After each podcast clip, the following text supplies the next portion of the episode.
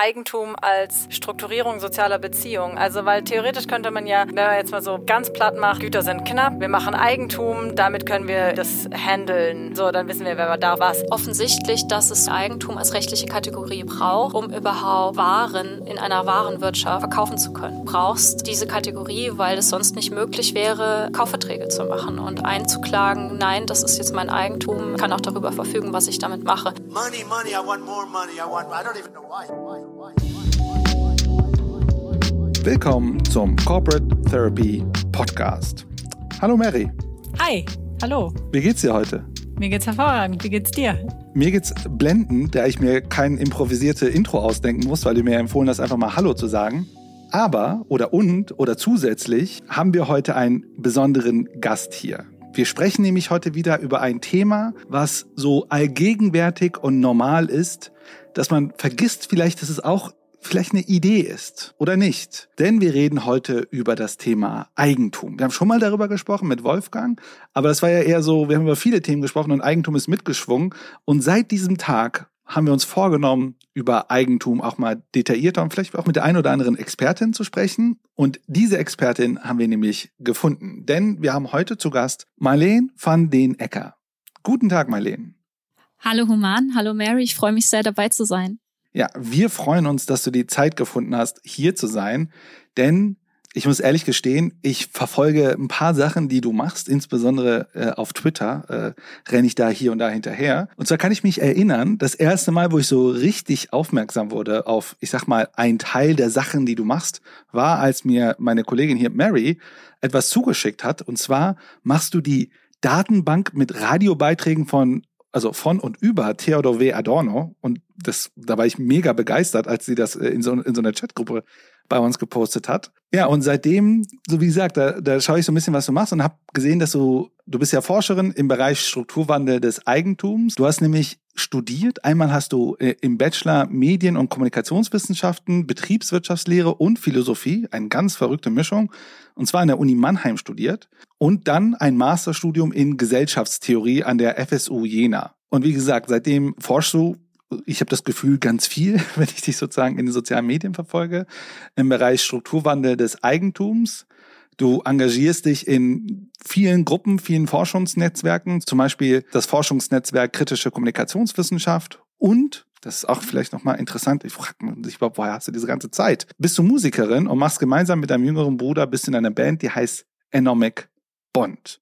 Also, ich weiß nicht, wo du dieses äh, Ding herholst, das sich Zeit nennt, aber äh, vielleicht fangen wir mal ganz vorne an und du erklärst uns, wie bist du überhaupt zu diesem Thema Eigentum gelangt? Ehrlich gesagt gehöre ich wahrscheinlich zu den Menschen, die sich in ihrem Leben noch nicht lange mit dem Thema Eigentum beschäftigen, sondern das eher so einfach hingenommen haben als etwas, das uns eben umgibt, aber sich eigentlich nicht wirklich damit auseinandergesetzt haben, was, was ist eigentlich Eigentum, was macht Eigentum mit uns und unserer Gesellschaft, welche Funktionen hat es vielleicht und ähm, was, was bedeutet es für unser Wirtschaftssystem. Ehrlich gesagt habe ich erst angefangen, mich damit zu beschäftigen, seitdem es auch Thema wurde bei uns in Jena am Institut.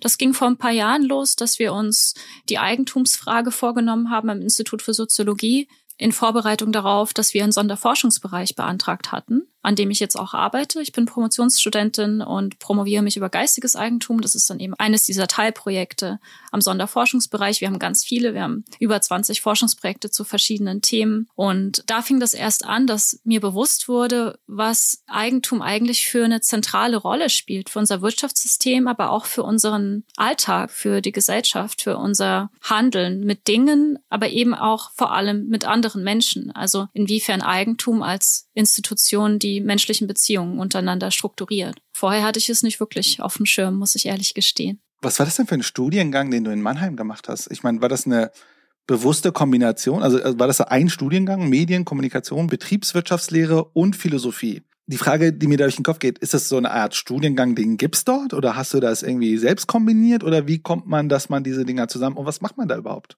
Das habe ich schon selbst kombiniert, aber es gibt an der Universität Mannheim so ein Modell, das heißt BAKUVI, steht für Bachelor Kultur und Wirtschaft. Und äh, die Idee ist, dass man ein geisteswissenschaftliches oder sozialwissenschaftliches Kernfach, was es ja in, in Mannheim durchaus äh, noch gibt, ähm, studieren soll mit, ein, mit einer Wirtschaftswissenschaft. Und man wählt dann eben zwischen Betriebswirtschaftslehre oder Volkswirtschaftslehre. In meinem Fall war es Betriebswirtschaftslehre. Ich habe aber im ersten Semester gleich angefangen, mir zusätzlich zu den Vorlesungen, die ich im Regelstudienplan hatte, mich noch in Philosophievorlesungen zu setzen und eigentlich das komplette Grundlagenstudium an Philosophie noch mitzunehmen, einfach weil ich das so interessant fand, was Mannheim angeboten hatte. Also da gab es eine super gute Vorlesung zur Philosophie der europäischen und deutschen Aufklärung, wo man dann irgendwie so Kant richtig durchgearbeitet hat und so weiter. Und für mich war das einfach zu spannend, um das nicht mitzunehmen, auch wenn es dann eben zwei Semester länger gedauert hat. Und dann habe ich eben ein breites geisteswissenschaftliches Grundlagenstudium in Mannheim bekommen und musste auch mich noch durch die BWL kämpfen. Das war in Mannheim tatsächlich ähm, ein, ein anstrengendes Unterfangen, äh, um es noch nett auszudrücken. Mannheim ist ja recht bekannt für seine Betriebswirtschaftslehre. Ja, ja. Aber man hört ja, dass äh, die ein oder anderen McKinsey-Menschen dort geheiert werden oder Rocket Internet war ja, ja mal da sehr gern. Ja, ich weiß gar nicht, was ja. macht Rocket Internet heute überhaupt. Und das andere, was wie bist du dazu gekommen, die Dinger von Adorno in eine Datenbank zu packen? Mm, wie bin ich dazu gekommen? Ich wollte das für mich selber sammeln, weil ich so gerne die Beiträge im Deutschlandfunk höre. Es gibt so tolle Essay- und Diskurs- und Sein- und Streitfolgen aus den vergangenen Jahren über Adorno oder zu Adorno und teilweise auch Originalaufnahmen von ihm. Und ich habe aber ein ganz großes Problem, mich in der Datenbank und in der Suchfunktion der, vom Deutschlandfunk zurechtzufinden und finde es ganz schwierig, da alte Beiträge wiederzufinden. Und also irgendwie kann man da durch Stichwortsuche nicht so effektiv herausfinden, was man gerne hätte. Und dann habe ich angefangen, die so wochenlang zu sammeln, was ich noch so in meinen Bookmarks gesammelt hatte und das eben so zu codieren, dass man dann auch nach bestimmten Stichworten wieder suchen kann. Und das mache ich eben mit der Datenbank oder Notizsoftware Notion Notion. Mhm. Ähm, ich will jetzt keine Werbung für Notion machen, aber da gibt es einfach, da gibt es eine sehr schöne Funktion, dass man Datenbanken untereinander verlinken kann. Es nennt sich Linked Databases. Und für mich ist es einfach super praktisch, da meine, mein, mein Wissen zu organisieren. Und dann fing ich eben damit an, diese Adorno-Beiträge, die ich habe, ähm, dazu verlinken, weil natürlich kann ich das nicht einfach dort hochladen, sonst bekomme ich Urheberrechtsprobleme, worüber wir vielleicht später auch noch sprechen, ähm, wenn wir, wenn es zum geistigen Eigentum geht, sondern ich setze da einfach Links und, und sammle die Beiträge, die ich im Deutschlandfunk oder in anderen ähm, öffentlichen Sendern oder so finde, ähm, um das Wissen darüber nicht zu verlieren, um diese Beiträge nicht zu verlieren. Ja, ich meine, Adorno hat auch, glaube ich, mega viel gemacht. Ne? Also ich glaube, dieses Medium Radio ziemlich erkannt und das auch genutzt. Ja. Sehr spannend. Aber das bringt uns ja eigentlich fast schon direkt zum Thema heute. Wir wollen ein wenig über Eigentum an sich, aber dann auch spezifisch das, was du ja auch selbst forschst, du hast ja gesagt, geistiges Eigentum. Was bedeutet das? Ne? Wieder eine Sache, die immer irgendwie jeden Tag mitschwingt. Aber fangen wir doch mal einfach dabei an, so mit der, ich sag mal, Basic Dekonstruktion. Wenn du Eigentum hörst oder auch vielleicht in Abgrenzung wie, ich sag mal, wie man normalerweise Eigentum hört, was macht für dich diesen Begriff aus? Oder was prägt diesen Begriff Eigentum, wenn wir über Eigentum sprechen? Wenn ich den Begriff Eigentum höre, ähm, dann denke ich heute etwas anderes als vor einigen Jahren, als ich mich noch nicht damit beschäftigt hatte. Damals ging nämlich in meinem Kopf äh, zum Beispiel die Unterscheidung zwischen Besitz und Eigentum gar nicht so klar auf, sondern eigentlich hatte ich mir vorgestellt, dass Besitz und Eigentum ungefähr dasselbe ist. Und erst äh, seitdem ich mich mit dem Thema auseinandersetze, merke ich, dass es einen großen Unterschied gibt zwischen Besitz und Eigentum, rechtlich, aber auch sozial. Und es sich durchaus lohnt, das erstmal auseinanderzunehmen und diesen Alltagsbegriff, wo das eben zusammenfällt, vielleicht ein bisschen aufzudröseln. Besitz und Eigentum unterscheiden sich nämlich insofern, als mit Besitz vor allem das gemeint ist, was wir als tatsächliche Sachherrschaft über eine Sache, über ein Ding bezeichnen. Das ist zum Beispiel der Fall, wenn ich ein Stück Land bearbeite und daraus dann etwas wird, dann besitze ich das, dann habe ich die tatsächliche Sachherrschaft darüber, weil ich etwas damit gemacht habe oder weil ich jetzt in dem Moment das in der Hand halte. Aber Eigentum, Eigentum ist etwas, wofür man das Recht braucht also die Institution des Rechts. Es ist nämlich das tatsächlich subjektive Recht, über diesen Gegenstand zu verfügen, über ihn verfügen zu dürfen, ihn zu veräußern, ihn auch zu besitzen, aber zum Beispiel auch darüber zu entscheiden, ob jemand andere jemand anders das besitzt, ähm, wo sich dieser Gegenstand befindet, ob man ihn weggeben kann und kann das, glaube ich, ganz gut am Beispiel des Wohneigentums erklären. So ist zum Beispiel der Eigentümer einer Wohnung dazu in der Lage, dass er auch Vermieter sein kann. Und wenn ich aber nur Mieter einer Wohnung bin, dann besitze ich für einen gewissen Zeitraum diese Wohnung, aber ich bin nicht Eigentümer. Also an diesem Beispiel kann man den Unterschied ganz klar machen. Und es ist eben durchaus wichtig, weil Eigentum als rechtliche Institution es rechtlich verankert, was man mit diesem Gegenstand machen kann und eben auch die, Aner die soziale Anerkennung, dass man das mit diesem Gegenstand machen kann, rechtlich manifestiert. Ich kann mich erinnern, ich hatte äh, in meinem Studium, oder war es vor meinem Studium? Also ich kann mich erinnern, es gibt so ein Beispiel, das schwingt immer bei mir im Kopf. Ich meine, es, war, müsste ein Lehrer gewesen sein. Und seitdem ist mir die Unterscheidung zwischen Eigentum und Besitz ziemlich hängen geblieben. Aber vielleicht kannst du mir helfen, ob das überhaupt richtig ist, was er gesagt hat. Er meinte zu mir, man kann sich das relativ gut deutlich machen, wenn jemand bei dir zu Hause einbricht und er klaut deinen Fernseher dann, und geht dann damit, ist er rechtlich gesehen der Besitzer des Fernsehers, aber ich bleibe immer noch Eigentümer. Weil ich kann das dann immer noch zurückklagen, dass diese Person das jetzt mitgenommen hat, sozusagen der, der es gerade hat, der ist im Grunde der Besitzer und der, der es gerade genau. eigentlich das Recht hat zu entscheiden, wer es haben darf, ist Eigentümer. Und er hatte dann gesagt, Eigentum entscheidet auch darüber, dass man Leute ausschließt von mhm. einer Nutzung und so weiter. Oder dass man es ausschließen kann. Ne? Ausschließen kann, genau. Man kann Leute genau. ausschließen aus der Nutzung. Ich finde da super ja. spannend, quasi, wenn man sich die beiden Wörter anschaut, also äh, quasi besitzen und äh, gehören als quasi Eigentumsverbindung, mhm. ähm, dann ist quasi Besitz, ist die Person ist aktiv, ich besitze etwas oder Human besitzt etwas, quasi da kommt es drauf an, wer mhm. das ist. Und bei Gehören ist es die Sache. Eine Sache gehört jemandem. Aber quasi da guckt man sich, da guckt man auf die Sache und dann schließt man zurück auf den mhm. äh, Eigentümer, während bei Besitz guckt man auf die Person, was hat sie in der Hand oder verfügt gerade darüber. Sachherrschaftlich. Ich finde beim, beim Begriff Gehören kann aber auch wieder dieses Alltagsverständnis zusammenfallen. Weil ich kann ja sagen, es ist mein Besitz und es gehört mir, obwohl ich vielleicht nicht Eigentümer bin. Wirklich? Ich würde mal sagen, das gehört mir. Also, ja? okay, na gut, also wenn man jetzt ganz rechtlich sieht, dann würde natürlich jetzt Humans kleine Tochter sagen, das gehört mir, aber ist es dann ihr Eigentum, hat genau. wahrscheinlich Human gekauft. Ne? Ähm, aber ja. obwohl man da, glaube ich, schon immer so einen Eigentumsanspruch zumindest mitschwingen lässt. Ja, oder man mhm. nimmt einen Begriff, oh, das ist die Aneignung. Man eignet sich etwas an.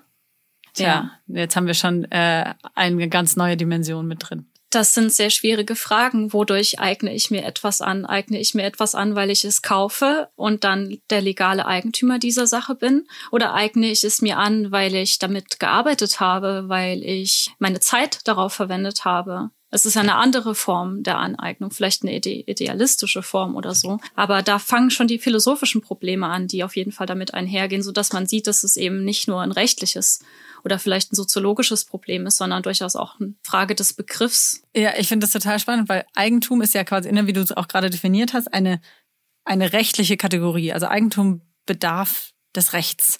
Und da ist es ja quasi, okay, es gibt ein Verfahren und aus diesem Verfahren kommt raus, ja, Eigentum über das hier. Äh, ne? Und das ist quasi, es gibt Kategorien, die das dann festlegen, was kann Eigentum sein und wessen Eigentum kann das sein. Aber diese Kategorien, das ist ja eine total philosophische Frage. Also was ist, wann ist es gerecht, dass es jemandem gehört? Oder wann ist es angemessen zumindest, dass jemandem also etwas gehört? Also gerecht gehört? wäre ja immer noch eine rechtliche Kategorie. Und ich glaube, wenn man die Kategorie. Ja, eine moralische, ne? Also quasi eine ethische. Wann ist es richtig, dass es jemandem gehört? Angemessen. Also ich glaube, es gibt eine Vorannahme, die konstituiert, dass etwas, dass wir ein, dass wir eine Logik haben, dass Eigentum existiert. Also ich habe das, diese Vorannahme muss existieren und diese Vorannahme ist die moralisch oder ich wäre bei eher bei der, die philosophische Kategorie. Und wir können aber heute, weil wir leben ja in einer, einer Welt, wo Eigentum existiert als irgendwas, und das hast du, hattest du schon gesagt vorhin, Leni. Ach, ich hätte vorhin sagen sollen, wir dürfen dich ja heute Leni nennen. Von daher, äh, die Linie ziehe ich noch schnell.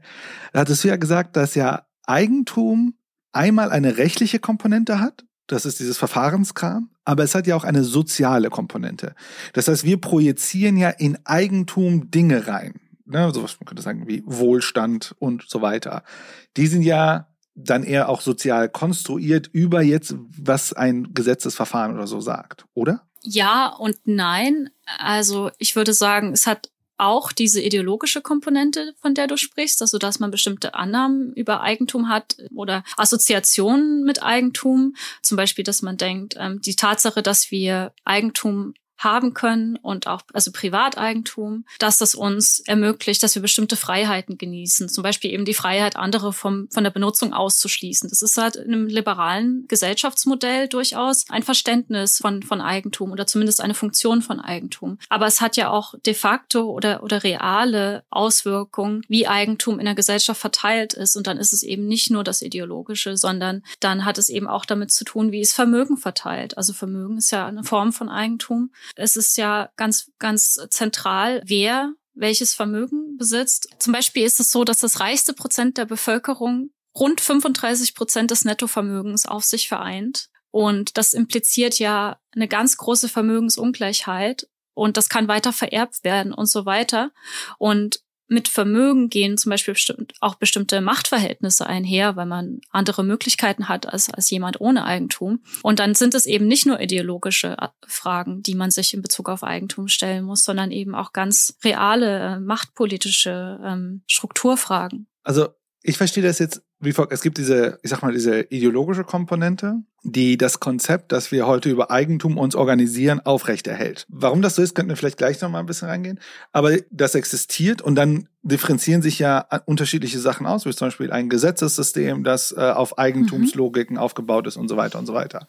Mhm. Das bedeutet, wir leben jetzt in einem System, wo Eigentum relevant ist. Und jetzt könnte man sagen, Eigentum hm. Ja. Ist sowas wie, man könnte es materiell betrachten und sagen, ne, mit, mit meiner Arbeit äh, habe ich Eigentum auf Geld und mit diesem Geld kann ich dann Eigentum auch über Nahrung bekommen und so weiter und kann mich damit reproduzieren, kann mich am Leben erhalten. Und das wäre jetzt sozusagen so eine, so eine absolut materielle Betrachtung. Aber was ich jetzt verstanden habe, was du nochmal mit reinbringst, sagst, aber ja, wenn man aber das Gesamtding anguckt, ist die Verteilung des Eigentums auch indikativ dafür oder, äh, oder vielleicht sogar äh, kausal dafür, wie zum Beispiel Gerechtigkeitsverhältnisse sind. Denn was wir wissen, ist, dass wenn Menschen viel Eigentum haben in Form von Vermögen, sie damit auch mehr politische, ökonomische Macht haben und damit im Grunde wir ein Demokratieproblem bekommen, wenn das zu sehr, sagen wir, schief verteilt ist, um jetzt mal ein Wort zu benutzen. Also das ist, das ist eine riesige Frage, die man sich damit einhandelt. Implizieren Eigentumsfragen auch Demokratieprobleme, politische Fragen? Ich würde sagen, das ist zum Beispiel in einem Land wie den USA noch viel relevanter, das zu fragen, zum, wenn man sich anguckt, wie der Wahlkampf da verläuft und dass man so und so viel Geld braucht, um eine Wahlkampagne zu fahren. Äh, da ist, äh, sage ich mal, die diese Vermögensfrage noch viel größere, viel größere größeres äh, demokratisches Problem, als es jetzt wahrscheinlich in Deutschland ist. Aber trotzdem ist es ja de facto so, dass die Interessen derjenigen die ich jetzt mal eigentumslose oder Menschen mit sehr wenigem Eigentum, eben nur die Sachen, die sie in ihrem Alltag so besitzen und die sie vielleicht in ihrer Wohnung stehen haben. Also die, die Leute in unserer Gesellschaft, die über wenig Eigentum verfügen, dass deren Interessen de facto politisch ja weniger vertreten werden, weil sie einfach die Interessensvertretung ähm, nicht haben. Zum einen, weil sie sich vielleicht äh, nicht in der Zivilgesellschaft so engagieren können ähm, und ihre Interessen selbst vertreten können, wie andere, die vielleicht auch äh, besser ausgebildet sind. Und zum anderen aber auch rein auf dieser finanziellen Ebene. Also da gibt es ja auch sehr, sehr gute sozialwissenschaftliche Abhandlungen darüber. Oliver Nachtwey zum Beispiel beschäftigt sich mit solchen Ungleichheitsfragen. Ähm, ganz zentral würde mir da einfallen. Aber auch bei uns ähm, am Sonderforschungsbereich gibt es ein Projekt, das sich mit solchen Demokratieproblemen auseinandersetzt. Also ich glaube, das können wir so festhalten, dass Eigentum eine ideelle und materielle Auswirkungen hat, quasi auch auf wie wir unsere, Sozi so unsere Gesellschaft strukturieren. Ne? Aber über Eigentum selbst wird eigentlich so als Kategorie nicht so viel nachgedacht. Also es wird viel nachgedacht im Sinne von, wie kann ich selber mir Eigentum beschaffen? Also wie kann ich ein Vermögen aufbauen zum Beispiel? Ähm, ne, wie komme ich dahin, dass ich eben mehr besitze, äh, mehr habe? Aber das ist ja an sich nicht eine Kategorie, die einfach von Natur aus gegeben sein müsste. Also warum gibt es überhaupt diese Kategorie Eigentum? Warum ist die so zentral für zum Beispiel liberale Demokratien? Warum sprechen wir überhaupt von Eigentum? Das ist jetzt eine sehr große Frage, aber ja, aber ich meine, jetzt haben wir dich hier sitzen als Expertin und da muss ich dich fragen. Du sagst, ich bin Expertin. Ich bin tatsächlich, was das betrifft, nicht die Expertin. Das sind nämlich historische Fragen, wie sich die Kategorie des Eigentums in der kapitalistischen Wirtschaftsweise herausgebildet haben. Da gibt es äh, ganz andere Expertinnen, die dazu wirklich die ge geschichtliche Forschung machen. Nur ist natürlich ganz offensichtlich, dass es sowas wie Eigentum als rechtliche Kategorie braucht, um überhaupt Waren in einer Warenwirtschaft verkaufen zu können. Also du brauchst diese Kategorie, weil es sonst nicht möglich wäre, Kaufverträge zu machen und einzuklagen, nein, das ist jetzt mein Eigentum, ähm, das, das gehört mir und ich kann auch darüber verfügen, was ich damit mache. Außerdem brauchst du für eine äh, liberale kapitalistische Wirtschaftsweise eben die Möglichkeit, Produktionsmittel zu besitzen als Eigentum und eben auch darüber die Möglichkeit zu haben, Arbeitskräfte zu beschäftigen, Arbeitskräfte abhängig zu beschäftigen, die eben nur über ihre Arbeitskraft verfügen und die nur darüber verfügen, die verkaufen zu können, aber nicht selber Eigentum an Produktionsmitteln besitzen. Also ich würde sagen, das sind so die zentralen Funktionen, die Eigentum erfüllen und die notwendig sind für unsere, für unsere Wirtschaftsweise. Und naja, historisch ist es auf alle Fälle so, dass Eigentum dazu notwendig war, ähm, Land einzuhegen, damit es zu Eigentum wird und damit es eben klare Besitzverhältnisse darüber gab, gab, wem welches Land gehört. Also damit fing es an, das läuft in der, in der Debatte unter ursprünglicher Akkumulation wer das nachlesen möchte. Ursprüngliche Akkumulation. Ich habe gehört, äh, Karl Marx hatte mal darüber ganz, äh, ganz humorvoll geschrieben.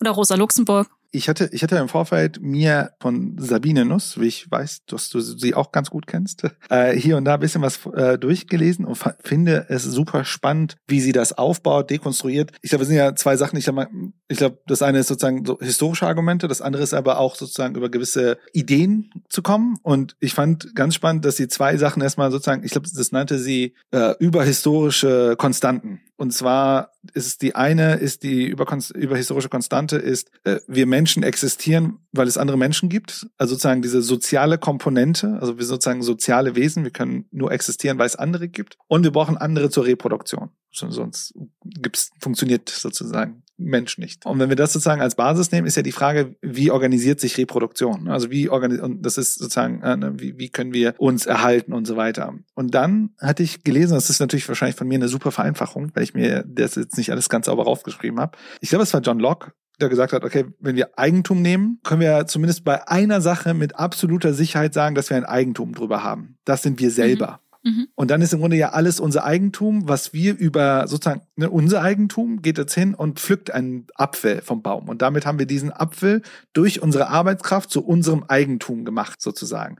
Und damit erklärt sich, wie Eigentumslogiken entstehen. Und so wie ich das verstanden habe, hat Locke das zu einer Zeit genommen, wo es ja auch sehr viel Wandel gab. Und diese Argumentation wurde sehr stark auch einfach dafür genommen, um eigentlich die herrschenden Verteilungssituationen eher zu manifestieren, als jetzt zu sagen, ey, hier haben wir eine krasse Emanzipator emanzipatorische Sache. Aus dieser Logik ist dann Eigentum entstanden und damit im Grunde auch rechtfertigt, warum sozusagen Leute am Eigentum von jemand anderem arbeiten und äh, sozusagen dafür dann ihre Arbeitskraft geben und so weiter. Und dann, und dann sind wir heute im Grunde da, wo wir unsere Basis haben mit dieser ganzen Verträge und so weiter. Ist wahrscheinlich super vereinfacht.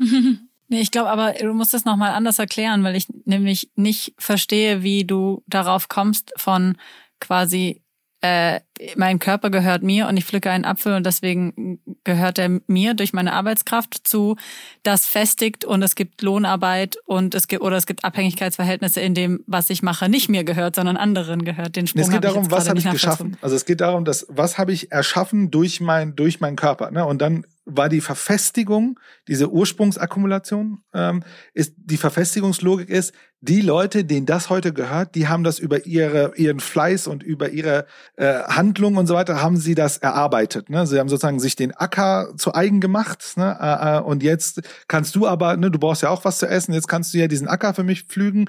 Keine Ahnung, äh, 20 Prozent machst du für dich so zur Selbsterhaltung und den Rest pflügst du dann on top, weil äh, du ja diesen kleinen Teil auch pflügst, äh, pflü äh, sozusagen ähm, bearbeitest. Und sozusagen aus dieser ursprünglichen Akkumulation, das sozusagen Produkt, wir, wir reden ja am Ende über Produktionsmittel, ne, dass sozusagen Produktionsmittel dadurch irgendwie verteilt wurden, dass dadurch im Grunde diese Idee des Eigentums gekommen ist. Und das Ding ist ja, das ist ja eine coole Geschichte, dass ich ja durch meine Arbeitskraft kann ich mir ja Sachen aneignen. Ja, aber das heißt, das gilt ja nur für diese ursprüngliche Akkumulation, oder? Weil danach gehört es ja dann schon jemandem und dann gibt es schon Eigentum und dann kann ich ja nur noch auf dessen Acker ackern. Unter der sogenannten ursprünglichen Akkumulation versteht man den historischen Scheidungsprozess von Produzent und Produktionsmittel der in, in einzelnen Gebieten schon vom 15. Jahrhundert zu verzeichnen ist, aber großflächig vor allem ab dem 16. Jahrhundert in westeuropäischen Ländern vor sich ging und ursprünglich meinte einfach nur, dass diese ursprüngliche Akkumulation die Voraussetzung für eine kapitalistische Produktionsweise bildet, weil so Privateigentum geschaffen wurde aus vormals Gemeineigentum. Meines Wissens hat es begonnen in England mit der Einhegung von Gemeindeländereien die sogenannten Commons und dort wurden die Produzenten, also die Bauern, gewaltsam von ihren Produktionsmitteln, das heißt dem Ackerboden, getrennt, sodass Ländereien zu Privateigentum werden konnten. Äh, in dieser Phase ist ja relativ viel passiert, auch im Sinne von ähm, sowas wie Armutsverbote. Äh, Leute mussten dann anfangen, Steuern zu bezahlen und deswegen mussten sie dann arbeiten gehen, sozusagen Leute wurden verhaftet, wenn sie nicht gearbeitet haben und wurden dann zwangs zu Zwangsarbeit geschickt. Das ist sozusagen all diese Epoche. Das ist im Grunde diese sehr, ich sag mal, gewaltsame Phase, wo diese, diese neue Konzepte rund um Eigentum und Arbeit, wie wir das in der Lohnarbeit heute verstehen, das ist für uns heute komplett normal. Ne? Also wir, wir nehmen an diesen Sachen ganz normal teil, aber es gab eine Phase, da war es das Gegenteil von normal. Es war sehr gewaltsam das, was wir halt heute machen, mit was du gerade beschreibst, so easy peasy Lohnarbeit, ein bisschen Kohle verdienen, sich was ansparen und so weiter, das musste hart reingeprügelt werden in das System. Nee, ich glaube, ich habe immer noch nicht gecheckt. Also quasi, wenn du sagst, ne, es gibt, also äh, vielleicht machen wir das mit dem Haus. So, ich baue ein Haus. Ich gehe und ich schlag Bäume runter und ich pack die aufeinander und dann ist das mein Haus und es gehört mir, ist mein Eigentum. Verstehe ich. Der Boden, ja, ich hab's jetzt, da ist jetzt halt, kannst ja nichts anderes drauf bauen. So. Und dann kommt jetzt jemand anderes und und ich habe drei Häuser gemacht und deswegen gehören die alle mir, ne? Weil habe ich ja gemacht also mit meinem Körper, mit meinem Arbeitseinsatz. Und dann kommt jemand anderes und kümmert sich drum, dass das Haus äh, gut bleibt, ne? Macht das sauber, hält das in Stand, guckt, dass kein Regen reinläuft, nicht morsch wird und so weiter. Und jetzt verstehe ich nicht nach der Logik, die du gerade gesagt hast, quasi mit einem der, mein Körper gehört mir, das ist mein Eigentum und deswegen, und die Arbeit, die ich damit leiste, die führt quasi dann zu Eigentum, weil diese Person, die jetzt das Haus instand hält, die bearbeitet ja jetzt das Haus und dann wäre doch für mich nach dieser Logik so, dann wäre das jetzt ihr Haus quasi, weil sie das beackert mit ihrem Körper sozusagen. Und deswegen verstehe ich nicht, wie daraus quasi sich Lohnarbeit ergibt, ähm, sondern für mich wäre dann eher, naja, wenn du dran arbeitest, ist es deins. Deswegen verstehe ich das Argument nicht, wie aus diesem, mein Körper gehört mir, dann äh, die Verhältnisse sich gefestigt haben im Sinne von, wir haben jetzt Abhängigkeiten. Ja. Ich weiß nicht, ob du da zu sehr jetzt äh, dieses eine, diesen, an diesen einen Begriff äh, hängst, weil ich glaube, an welchem? da hat jemand ein Haus. Wie bitte? An welchem Begriff? An diesem Mein Körper ist meins und dann gibt's heute, also ich glaube, aus dieser Idee ist entsprungen, um heutige, um die damaligen Machtverhältnisse zu erklären, also Begründung zu finden, warum das funktioniert oder nicht. Wir, wir machen gerade, also was, was mache ich, zehn eine Geschichte, ne? Ich weiß nicht, ob diese Geschichte war. Ähm, ja, ne, aber okay, aber dann sagst du, also es gibt quasi, es gab dann Argumente und ob das jetzt quasi mit mein Körper gehört mir, ob das jetzt komplett das ganze Argument ist, das lassen wir jetzt mal stehen, weil wir das vielleicht nicht ganz genau wissen. Vielleicht habe ich den, den Link, weil es geht hier eben gerade darum, ähm, wie sozusagen die soziale Institution des Eigentums gerechtfertigt wurde. Da gab es als erste einflussreiche Theorie die sogenannte Arbeitstheorie von John Locke. John Locke war ein einflussreicher Philosoph aus England, den sich bis heute vor allem in liberalen Diskursen noch häufig bezogen wird. John Locke hat Arbeit als Form der individuellen Aneignung von Natur verstanden, weshalb er dem Menschen ein universelles Recht auf Privateigentum zusteht, das für John Locke ein Naturrecht ist. Ähm, das bedeutet ein Recht, das man mit der Natur des Menschen oder der Natur der Welt begründet. Naja, und weil der Mensch im Naturrecht Eigentümer seines Körpers ist, wird durch die Vermischung des Körpers mit Natur anhand von Arbeit dann auch die Natur, die er sich angeeignet hat, zu seinem Eigentum. Bei Sabine Nuss kann man das sehr viel besser erklärt nachlesen, als ich das kann.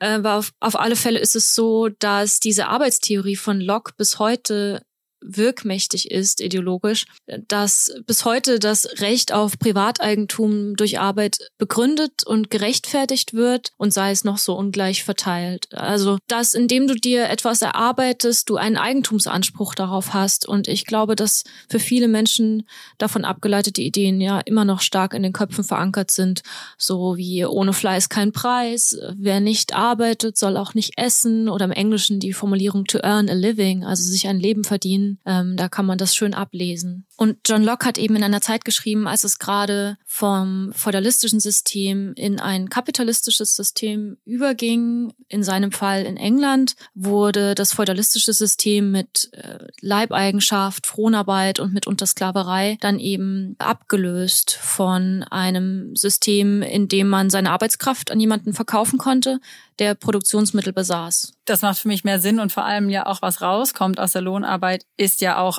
ist ja also Geld ist ja dann auch Eigentum, also es gehört ja dann mir, auch wenn es vielleicht weniger ist als äh, wenn ich es anders wie gemacht Ich glaube, wichtig bei dem Teil ist halt, äh, die Frage ist ja auch, wem gehören welche Produktionsmittel? Und auf was hole ich dich rein, dass du dann machst, äh, was du dann machst. Ne? Also hole ich mir dich rein für eine, äh, für, eine für, für, für etwas, ähm, wo ich dich dann entlohne. Also ich, nehme, ich verarbeite im Grunde deine Arbeitszeit und gebe dir einen Lohn dafür und dann kriegst du halt Eigentum auf ein abstraktes Ding wie Geld. Also ein abstraktes gerendert halt dann in Münzen oder was auch immer. Um es mal jetzt vereinfacht zu sagen, sozusagen ist aus dieser Logik haben wir heute unser Eigentumsverständnis in dem Sinne, es gibt Produktionsmittel, und es gibt im Grunde ähm, ja so Menschen mit ihrer Arbeitskraft. Und dann gibt's ja auch so neue Konzepte wie also Produktionsmittel im Sinne von geistiges Eigentum. Also ich habe eine Idee, die gehört mir.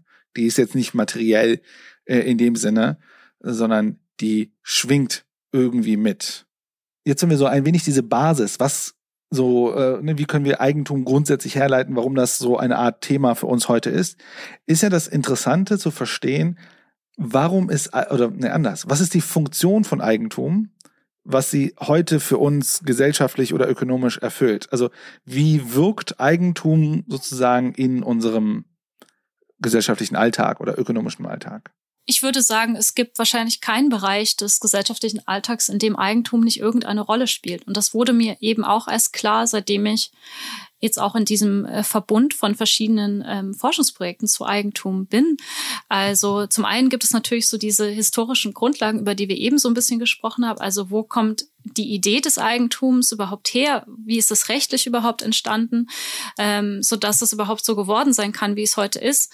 Aber dann eben ganz viele aktuelle Probleme, also zum Beispiel ähm, in der Energiewirtschaft, wenn da mit Wind gewirtschaftet wird, wem gehört der Wind, wenn er woanders hinbläst? Ist es dann, der, gehört es dann eigentumsmäßig denjenigen, die das Land darunter besitzen? Oder wie kann man das abgrenzen in Windparzellen? Oder also das sind total schwierige Fragen. Oder meinetwegen, wem gehört die Sonnenenergie? Wenn der Schatten sich woanders hin verlagert, ist es dann auch wieder vom Land abhängig, das ähm, eigentumsmäßig begrenzt ist. Oder die Frage des Wohneigentums, die natürlich in den letzten Jahren immer wieder äh, jetzt aufgegriffen wird, vor allem durch diese Debatte um deutsche, Co äh, deutsche Wohnen und Co-enteignen. Vergesellschaftungsinitiative, die es da vor allem in Berlin gab und dem positiven Volksentscheid. Also da, daran merkt man, dass Privateigentum als Institution in unserer Gesellschaft irgendwie zumindest umkämpft ist und auch irgendwie umstritten. Und ich selber beschäftige mich ja mit Fragen des geistigen Eigentums, vor allem im Internet. Und da gibt es überhaupt gar keinen Bereich, wo Eigentumsfragen keine Rolle spielen, äh, weil immer alles irgendwie geregelt ist. Also es ist entweder urheberrechtlich geregelt oder die Technik dahinter ist mit Patenten geregelt oder jetzt in, in Bezug auf die Impfstoffe während der Corona-Pandemie soll man die Impfpatente freigeben, sodass quasi das Rezept, wie man diese Impfstoffe herstellt, ist das eigentlich Gemeineigentum, sollte das allen gehören und sollten das alle nachmachen können, ohne dass es einen privatwirtschaftlichen Anspruch darauf gibt. Das sind eben super relevante, alltagsbezogene Probleme, mit denen es sich auf alle Fälle lohnt, sich auseinanderzusetzen. Es gibt so ein paar Fragen, die mir sozusagen bei diesem Thema Privateigentum immer so durch den Kopf gehen und wie, da wäre wär für mich interessant, wie du das siehst, das wahrscheinlich auch, also diese klassische Logik zu sagen, ich arbeite, ich bekomme Geld für meine Arbeit, damit habe ich sozusagen Eigentum an etwas erlangt, damit kaufe ich mir etwas, ich spare das, kaufe mir vielleicht was anderes, kaufe mir vielleicht sogar irgendwann diese Produktionsmittel, habe damit, also sozusagen, ne, diese, ich sag mal, einfache Logik nenne ich sie mal. Aber wir haben ja ganz viele Bereiche, wo das Thema Eigentum irgendwie so in Grau überläuft. Ich meine, glaube, im, ich glaube, im Grundgesetz steht ja auch sowas drin wie Eigentum verpflichtet. Also wir haben ja sehr viel dieses Thema den Nutzen aus Eigentum. Aber das eine, was mir durch den Kopf geht, ist, was sind denn die Pflichten, die man aus Eigentum hat? Ich sage das insbesondere vor dem Hintergrund, dass wir heute zum Beispiel immer so tun, als wären Unternehmer so wichtig und Unternehmertum kann wichtig sein. Aber gleichzeitig haben wir so, äh, so soziale Strukturen gebaut, so Gesellschaftsformen, die sozusagen Gewinne also sozusagen privatisieren, aber wenn's, wenn ein Unternehmen richtig krass scheitert, dann werden diese Verluste mini, also äh, limitiert. Also wir haben sowas wie äh, beschränkte Haftung und so weiter. Wie, sie, wie siehst du oder wie seht ihr sozusagen auf solche Thematiken, wo man sozusagen dann Wege findet, äh, Eigentum so zu organisieren, dass es im Grunde dem Individuum sehr viel bringt. Und wenn es kritisch wird, dann muss das Kollektiv die, die Folgen daraus tragen. Das ist auf alle Fälle auch eine richtig schwierige Frage, weil es wieder in so ethische Debatten reingeht. Ähm, also sollten wir zum Beispiel Unternehmen überhelfen, wenn sie eben nicht profitabel wirtschaften, ist ja während der Corona-Zeit passiert, ähm, dass verschiedene Wirtschaftsbereiche eben dann auch doch staatlich äh, gefördert wurden, sodass sie fortbestehen können. Und in welchen Bereichen ist das vielleicht angemessen oder nicht? Ich würde sagen, das muss gesellschaftlich ähm, ausgehandelt werden, also demokratisch ausgehandelt werden. Aber du hast recht, dass durchaus im Grundgesetz steht, das ist Artikel 14, dass eben Eigentum nicht nur staatlich gewährleistet wird und auch durchaus mit sanktionierbaren Mitteln, also meinetwegen mit der Polizei äh, durchgesetzt wird, dass du dein Eigentum behalten kannst, sondern das Eigentum eben auch dazu verpflichtet, den Gebrauch sinnvoll einzusetzen und so, dass es zum Wohle der Allgemeinheit ist. Und wie das definiert ist, was jetzt nun dem Wohle der Allgemeinheit nützt, glaube ich, eine ganz schwierige Frage, die sich pauschal schwer beantworten lässt. Also ähm, nützt es uns jetzt, wenn wir Energiekonzernen, die jetzt vielleicht während der Corona-Zeit gelitten haben, nützt uns das, wenn wir denen staatlich weiterhelfen und wenn sie jetzt aber gerade ganz viel zusätzliche Gewinne einfahren und diese zusätzlichen Gewinne dann eben an ihre Aktionäre ausschütten und nicht es der Allgemeinheit ähm, dient, die, die sie vorher vielleicht subventioniert hat.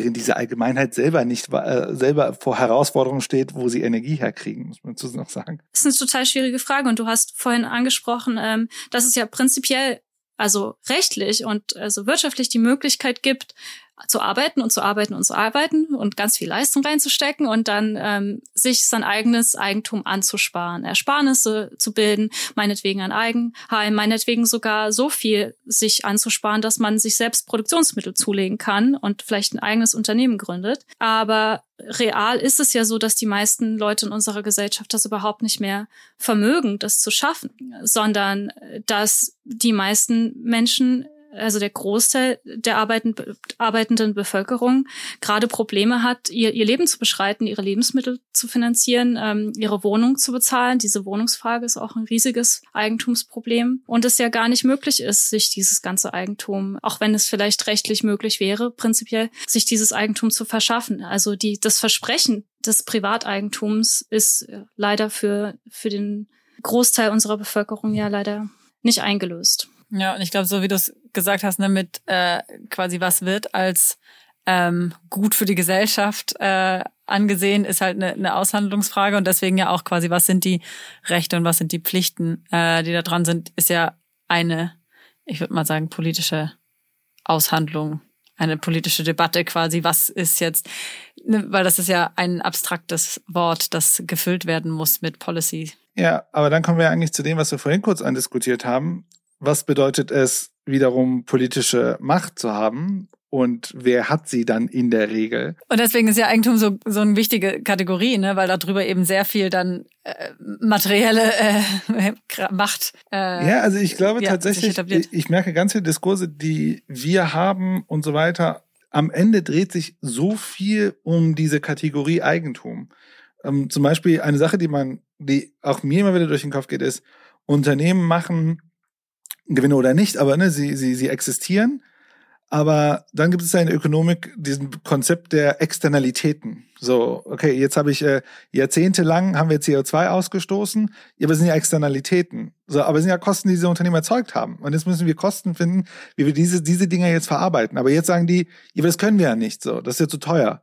Aber sozusagen, habt, okay, aber habt ihr dann überhaupt gesellschaftlichen Mehrwert die ganze Zeit gebracht, wenn jetzt sozusagen also wem hat das am Ende auch da wieder gesellschaftlich gelöst? Dann finde ich das immer von Ökonomen immer interessant, wenn die sagen, ja, das sind halt Externalitäten. Und ich denke mir so, aber das ist ja ein Problem. Wem gehört denn die Verschmutzung sozusagen? Ne? Wem gehört das CO2, das negativ wäre? Ist das ein Thema, was ihr auch begleitet in euren äh, in, in der Forschung? Auf alle Fälle, sogar in meinem Forschungsgebiet zu geistigem Eigentum, wo es ja eher darum geht, wie wird, sage ich mal, im Internet, in der digitalen Ökonomie Geld gemacht. Selbst da sind Externalitäten eine Frage, nämlich eigentlich natürlich dann doch, wem gehören die materiellen Gegenstände, die, die Server und die Geräte und von wem werden die hergestellt? Ähm, ja, nämlich äh, nicht unbedingt in, in Deutschland in gut regulierten Produktionsstätten, äh, sondern die Mikroelektronik, äh, wissen, wissen wir ja, wird unter prekären Bedingungen hergestellt und die Rohstoffe dazu werden ausgegraben von zum Teil Kindern, zum Teil gar nicht bezahlten Arbeitskräften. Und das ist alles furchtbar und schlimm. Und das sind eben auch Externalitäten unseres Wohlstands und des Eigentums der Unternehmen, die davon profitieren, ähm, über die nicht so gerne gesprochen wird, aber die mich jetzt zum Beispiel bei meinem geistigen Eigentumsthema irgendwie am Rande doch immer interessieren und ich auch wichtig finde. Also die, die materiellen Grundlagen dessen, was wir dann am Ende als geistiges Eigentum besprechen, sind für mich und, und meine Forschung doch wieder ziemlich zentral, muss ich sagen. Leni, vielleicht kannst du uns noch einmal, weil das Wort jetzt schon ein paar Mal gefallen ist, mit geistigem Eigentum, mhm. das nochmal ja einmal erklären oder quasi auch abgrenzen zu dem regulären Eigentum, weil Eigentum an, an sich ist quasi, finde ich, relativ leicht verständlich, solange man sich quasi materielle Dinge vorstellt. Aber ich finde, allein schon bei Arbeit wird das super abstrakt, weil was bedeutet denn Arbeit? Ähm, das ist schon mal, und dann geistiges Eigentum ist ja dann noch, da, da ist ja noch nicht, also das im Zweifel noch nicht mal irgendwie was passiert an Zeit oder so. Was bedeutet denn das dann und was sind die Konsequenzen daraus? Also auch Ökonomen, die sich mit immateriellen Dingen, also mit, mit geistigen Dingen beschäftigen, finden das als Problem vor. Die tun sich auch nicht leicht damit, das zu definieren, was ist überhaupt geistiges Eigentum. Äh, es gibt kein geistiges Eigentum, sondern wenn, dann gibt es irgendwelche rechtlichen Regelungen, wie man etwas Geistiges ähm, dann doch wieder einhegen kann oder als Ware, als, als Ware behandeln kann. Also wenn du willst, ich kann dir mal von der Ökonomenseite die mal so Sachen bringen, die ich gelernt habe, was das sein kann. Also ich kann das im Grunde, ich habe äh, geistiges Eigentum ist deutlich größer, aber diese eine Sache, die mir einfällt, weil ich hatte das, ich hatte im Studium einfach, das hieß Innovationsökonomik. Und da war die Logik, dass geistiges Eigentum ist ein Patent beispielsweise. Es muss ein Konzept geben für geistiges Eigentum, damit Unternehmen einen, einen Anreiz haben, auch neue Sachen zu erfinden. Und das, was dann geistiges Eigentum in dem Kontext macht, ist dann über, in dem Fall Patente, dem Unternehmen für einen gewissen Zeitraum eine Zusicherung zu geben, dass sie de facto eine Monopolmacht haben auf ein Verfahren oder eine Produktinnovation, um damit zu gerechtfertigen, dass ein Anfangsinvest gemacht wurde, um dann zu sagen, ey, das, das lohnt sich hinten raus, könnt ihr dann im Grunde die Profite rausholen, die ja vorne reinsteckt. Und da ist sozusagen das Konzept Patent sozusagen, wie er dann dann halt, ne, hat ja dann Patentlaufzeiten und so weiter. Naja, was heißt es, ist ein geistiges Eigentum? Patent ist eine rechtliche Möglichkeit, immaterielle Dinge rechtlich zu manifestieren. Das heißt, einen eigentlich fiktionalen, einen erdachten, einen künstlichen Rahmen für etwas einzuhegen, was man sonst nur ganz schwer einhegen kann. Also Wissens- und Informationsgüter haben ja im Gegensatz zu irgendwelchen, irgendwelchen Sachgütern, meinetwegen ähm, dem, mein Mikrofon, was ich benutze, die Charakteristik, dass mehrere Menschen sie benutzen können und sie dabei nicht vernutzt werden, dass sie sich dabei nicht aufbrauchen. Das nennt man in der Ökonomik nicht Rivalität, weil die Nutzung nicht rival ist, weil ich andere nicht von der Nutzung ausschließe, wenn ich es selbst nutze. Zum anderen haben aber Wissens- und Informationsgüter eben auch das Charakteristikum, dass man nur künstlich andere von der Nutzung überhaupt ausschließen kann. Also es ist sehr kostspielig, die technischen Barrieren zu errichten, dass man meinetwegen die Nutzung von Videos im Internet einschränkt. Also da braucht es schwierige technische, kostspielige Barrieren, dass man das durchsetzt. Also Wissens- und Informationsgüter haben die Kriterien der Nichtrivalität und der Nicht-Ausschließbarkeit prinzipiell. Und das macht sie eben zu schwierigen Gütern, die sich mit dem gängigen Sachenrecht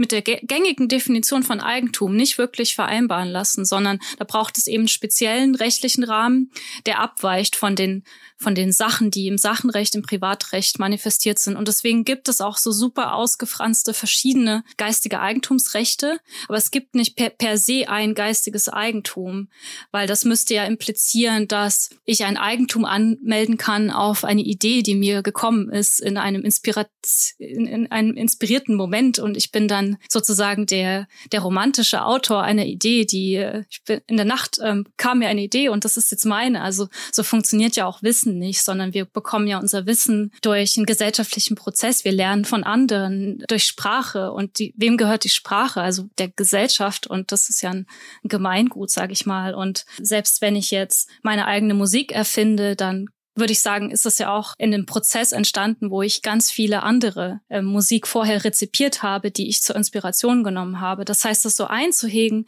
das ist mein Eigentum, ist etwas ganz Künstliches. Und dazu braucht es verschiedene rechtliche Regelungen, wie dann eben das Urheberrecht, das Patentrecht oder Markenrecht. Ich finde das mega, also ich fand diese, diese eines Beispiel von dir äh, ganz lustig, weil ich glaube, das ist auch so eine romantische Vorstellung. Ich sitze und plötzlich habe ich diese eine Idee. Den Geistesblitz. Und dann, und dann ja, und dann denke ich mir ja. immer so, als Arbeitgeber musst du doch hoffen, dass er das während der Arbeitszeit hatte damit du das jetzt sagen kannst, ey, das ist aber hier, ich habe dir Geld dafür gegeben, das ist ja während meiner Arbeitszeit passiert, dein Geistesblitz. Mhm. Und wie kann er das jetzt nachweisen? Ja, aber überhaupt ist es doch da super schwierig, äh, diese Abgrenzung, weil während der Arbeitszeit wäre ja wenigstens noch eingrenzbar, aber theoretisch ja. hat man ja sowieso, also in der Wissensarbeit häufig dann einfach Flexarbeitszeiten. Und was, wenn mir was für die Arbeit einfällt, aber das war außerhalb, also wann grenze ich das denn ab, was dann jetzt Arbeitsideen sind und nicht Arbeitsideen, das ist ja noch viel abgefahrener. Ja, ich meine, das ist ja ein Problem überhaupt, wenn wir merken heute immer mehr in diese Wissensarbeit reingehen, denn mhm. ich kenne ein großes Problem und zwar, mhm. das kennen vielleicht einige auch äh, der Hörerinnen und Hörer, und zwar äh, das Thema Mitarbeiter will gehen, hat aber Kundenkontakte. Wem gehören jetzt diese Kundenkontakte, die er mhm. persönlich auch. Oder checkt als einziger, wie diese Software äh, funktioniert. Ja. ja.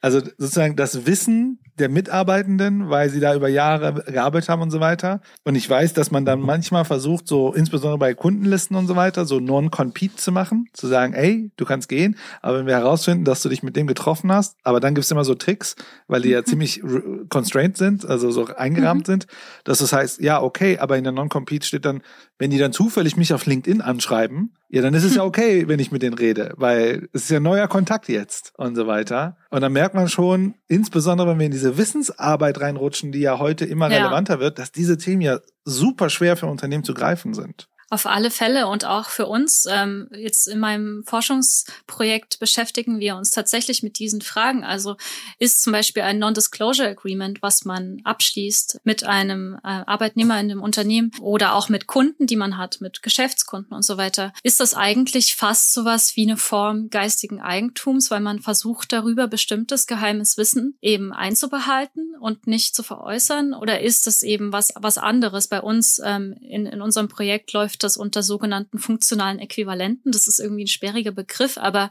was wir damit meinen, ist, dass jetzt sowas wie ein NDA eben die gleiche Funktion erfüllt wie oder eine ähnliche Funktion wie meinetwegen das Patentrecht erfüllen kann, weil es eben Wissens- und Informationsgüter ähm, versucht einzuhegen bei unseren Projekten, wir arbeiten ja oft dann mit Unternehmen so konzeptionell, dass wir, also am Ende kommt oft dann ein Konzept mit Verfahrensbeschreibung und so weiter heraus, dass in manchen Projekten dann das so ist, dass die uns im Grunde schon im Vorhinein im Grunde einen Vertrag mit uns machen, dass alle Produkte, die dort entstehen, also sogar wenn wir nicht für ein spezifisches Verfahren beauftragt werden, sondern ohne jegliche Verfahren, die dort entstehen, als äh, geistiges Eigentum dort sind. Das ist natürlich bei unserem Thema, ich sag mal, klar, wenn wir so spezifische Themen haben, aber im Grunde arbeiten wir mit sehr so keine Ahnung. Aber normalerweise danach mit uneingeschränktem Nutzungsrecht, äh, insofern, dass es quasi anonymisiert bleibt. Genau. Und vielleicht das Zweite, was Sie ja damit sicherstellen wollen, und das ist natürlich dann wiederum nachvollziehbar, ist natürlich, dass Sie die Sorge haben, dass wir ein Eigentum drauf claimen und Sie das hm. dann über uns lizenzieren müssten. Weil das Mhm. kann dann ja schon passieren. Aber ich frage mich, Leni, also es gibt ja jetzt irgendwie mehrere Aspekte, warum man das auch machen möchte. Also, weil wieder Ja. bei den Sachen, finde ich, ist es leichter eingrenzbar. Bei den Sachen ist es halt, okay, äh, ne, wenn jetzt hier jeder meinen Apfelbaum pflückt, dann habe ich keine Äpfel mehr Ja. und dann habe ich keine Grundlage mehr für meinen Apfelkuchen. Aber ähm, Genau. bei Ja, geistigem oder eine Eigentum, Vermietung.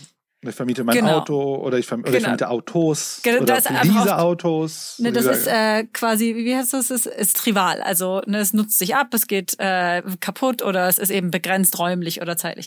Aber Genau. ähm, beim geistigen Eigentum haben wir das ja nicht.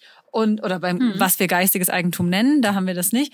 Und dann gibt es aber ja quasi die Frage, warum versuchen wir das jetzt so zu behandeln wie Eigentum? Und meine Hypothese wären Ja. zwei Gründe quasi. Einmal Mhm. ähm, ganz platt Anerkennung. Ne? Also ich möchte quasi, wenn ich zum Beispiel Musik gemacht habe oder sowas und die ist super cool, dann möchte ich bitte, dass Leute schon Ja. auch wissen, dass ich die gemacht habe, weil ja. dann ich bin dann auch super cool, so. Ne? Ähm, Mhm. und das Zweite ist dann wieder das Materielle. Ähm, das ist quasi okay, aber ich habe da ja Energie reingesteckt oder es ist quasi der Anspruch, dass ich daraus dann materiellen Vorteil ziehe für mich selbst, um dann eben wieder Mhm. das in Geld zu verwandeln, äh, von dem ich dann leben kann oder sonstige Dinge tun kann. Mhm.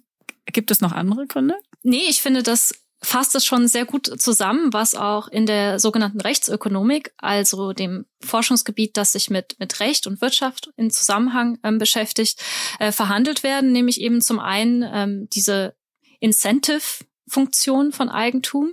Also, dass man sagt, ähm, wenn mir das Patent auf ein Rezept jetzt 20 Jahre gehört, dann habe ich eben einen ökonomischen Vorteil gegenüber anderen, die das Rezept nicht erfunden haben. Und es soll halt dazu auch motivieren, also dass die Tatsache, dass es so etwas gibt, soll dazu motivieren, dass weiter geforscht wird, innoviert wird, Sachen erfunden werden. Also dieser, dieser Anreizaspekt, den du genannt hast, ähm, der wird im Rechtfertigungsdiskurs um Eigentum ganz häufig genannt. Die Frage ist aber, ob es tatsächlich so wirkmächtig ist, wie es behauptet wird, ob es real auch wirklich dazu führt, dass dann mehr geforscht wird, mehr innoviert wird, mehr erfunden wird, weil empirisch lässt sich das nicht so klar belegen, dass es tatsächlich der Fall ist. Und ich meine, gerade wir, unsere Generation, wir drei, die irgendwie im Internet auch sozialisiert wurden, wir wissen ja, dass gerade so ähm, diese Remix-Kultur, die man im Internet hat, dass man Sachen kombiniert, dass man das Wissen zusammenträgt und gemeinsam an etwas arbeitet und jeder so seine eigenen Ideen damit reinbringt und dass da gerade der Einschluss möglichst vieler dazu führt, dass viele neue Dinge dabei rauskommen. Die würden ja eigentlich empirisch eher dagegen sprechen, dass es tatsächlich so ist, dass es einen Anreiz gibt dadurch, dass wir etwas wie Privateigentum haben. Der zweite Aspekt, den du genannt hast, nämlich Anerkennung, den finde ich super wichtig hinter der Frage, warum es Eigentum gibt und eben auch äh, Formen des geistigen Eigentums im Urheberrecht, im Patentrecht, nämlich also Anerkennung. Anerkennung ist, wie ein sehr schlauer Mensch mir mal gesagt hat, der Schatten des Realverhältnisses Eigentum. Ich finde die Formulierung ganz großartig, wunderschön, weil es eigentlich beschreibt, dass Eigentum als rechtliche Institution etwas mit Menschen macht, nämlich das Verhältnis zwischen Menschen strukturiert in Bezug auf die Anerkennungsverhältnisse zwischen diesen Menschen. Also viele Menschen denken ja, Eigentum im Recht strukturiert die Beziehung zwischen Menschen und Sachen. Aber tatsächlich ist es ja so, dass es die Beziehung zwischen Menschen und Menschen in Bezug auf Sachen strukturiert. Und da ist eben diese, diese Anerkennungsidee eine ganz wichtige, nämlich der Gedanke, dass wenn ich jetzt meinetwegen die Urheberschaft auf eine Idee anmelden kann, dass das mir die Musik gehört und dass ich weiterhin Urheberin dieser Musik bleibe. Ich, ich sage jetzt Musik, weil ich eben Musikerin bin, dass das eben Anerkennung schafft in der Gesellschaft. Und dass eigentlich die Anerkennung das ist, warum wir sowas wie Eigentum haben wollen. Aber da ist auch wieder die Frage, ob das empirisch, also in der Wirklichkeit, sich dann auch so auswirkt. Also ob vielleicht diese Reputationsfunktion, diese Anerkennungsfunktion wirklich durch die rechtliche Institution Eigentum geschaffen wird oder nicht eher, dass man sowas wie Anerkennung auch haben kann, wenn man nicht das Eigentum auf etwas hat. Das ist eben eine schwierige Frage auf alle Fälle. Ja, ich glaube, also quasi bei der Anerkennungsfrage ist es eben, hm. was macht Eigen, was macht diese rechtliche Institution Eigentum? Und das ist mhm. ja quasi der Versuch des Belegs der Urheberschaft. Ne? Also quasi, das ist wirklich, also wie so ein Zertifikat, so ein Gütesiegel, das ist wirklich diese Person. Äh, Echtheitssiegel, sorry, nicht Gütesiegel.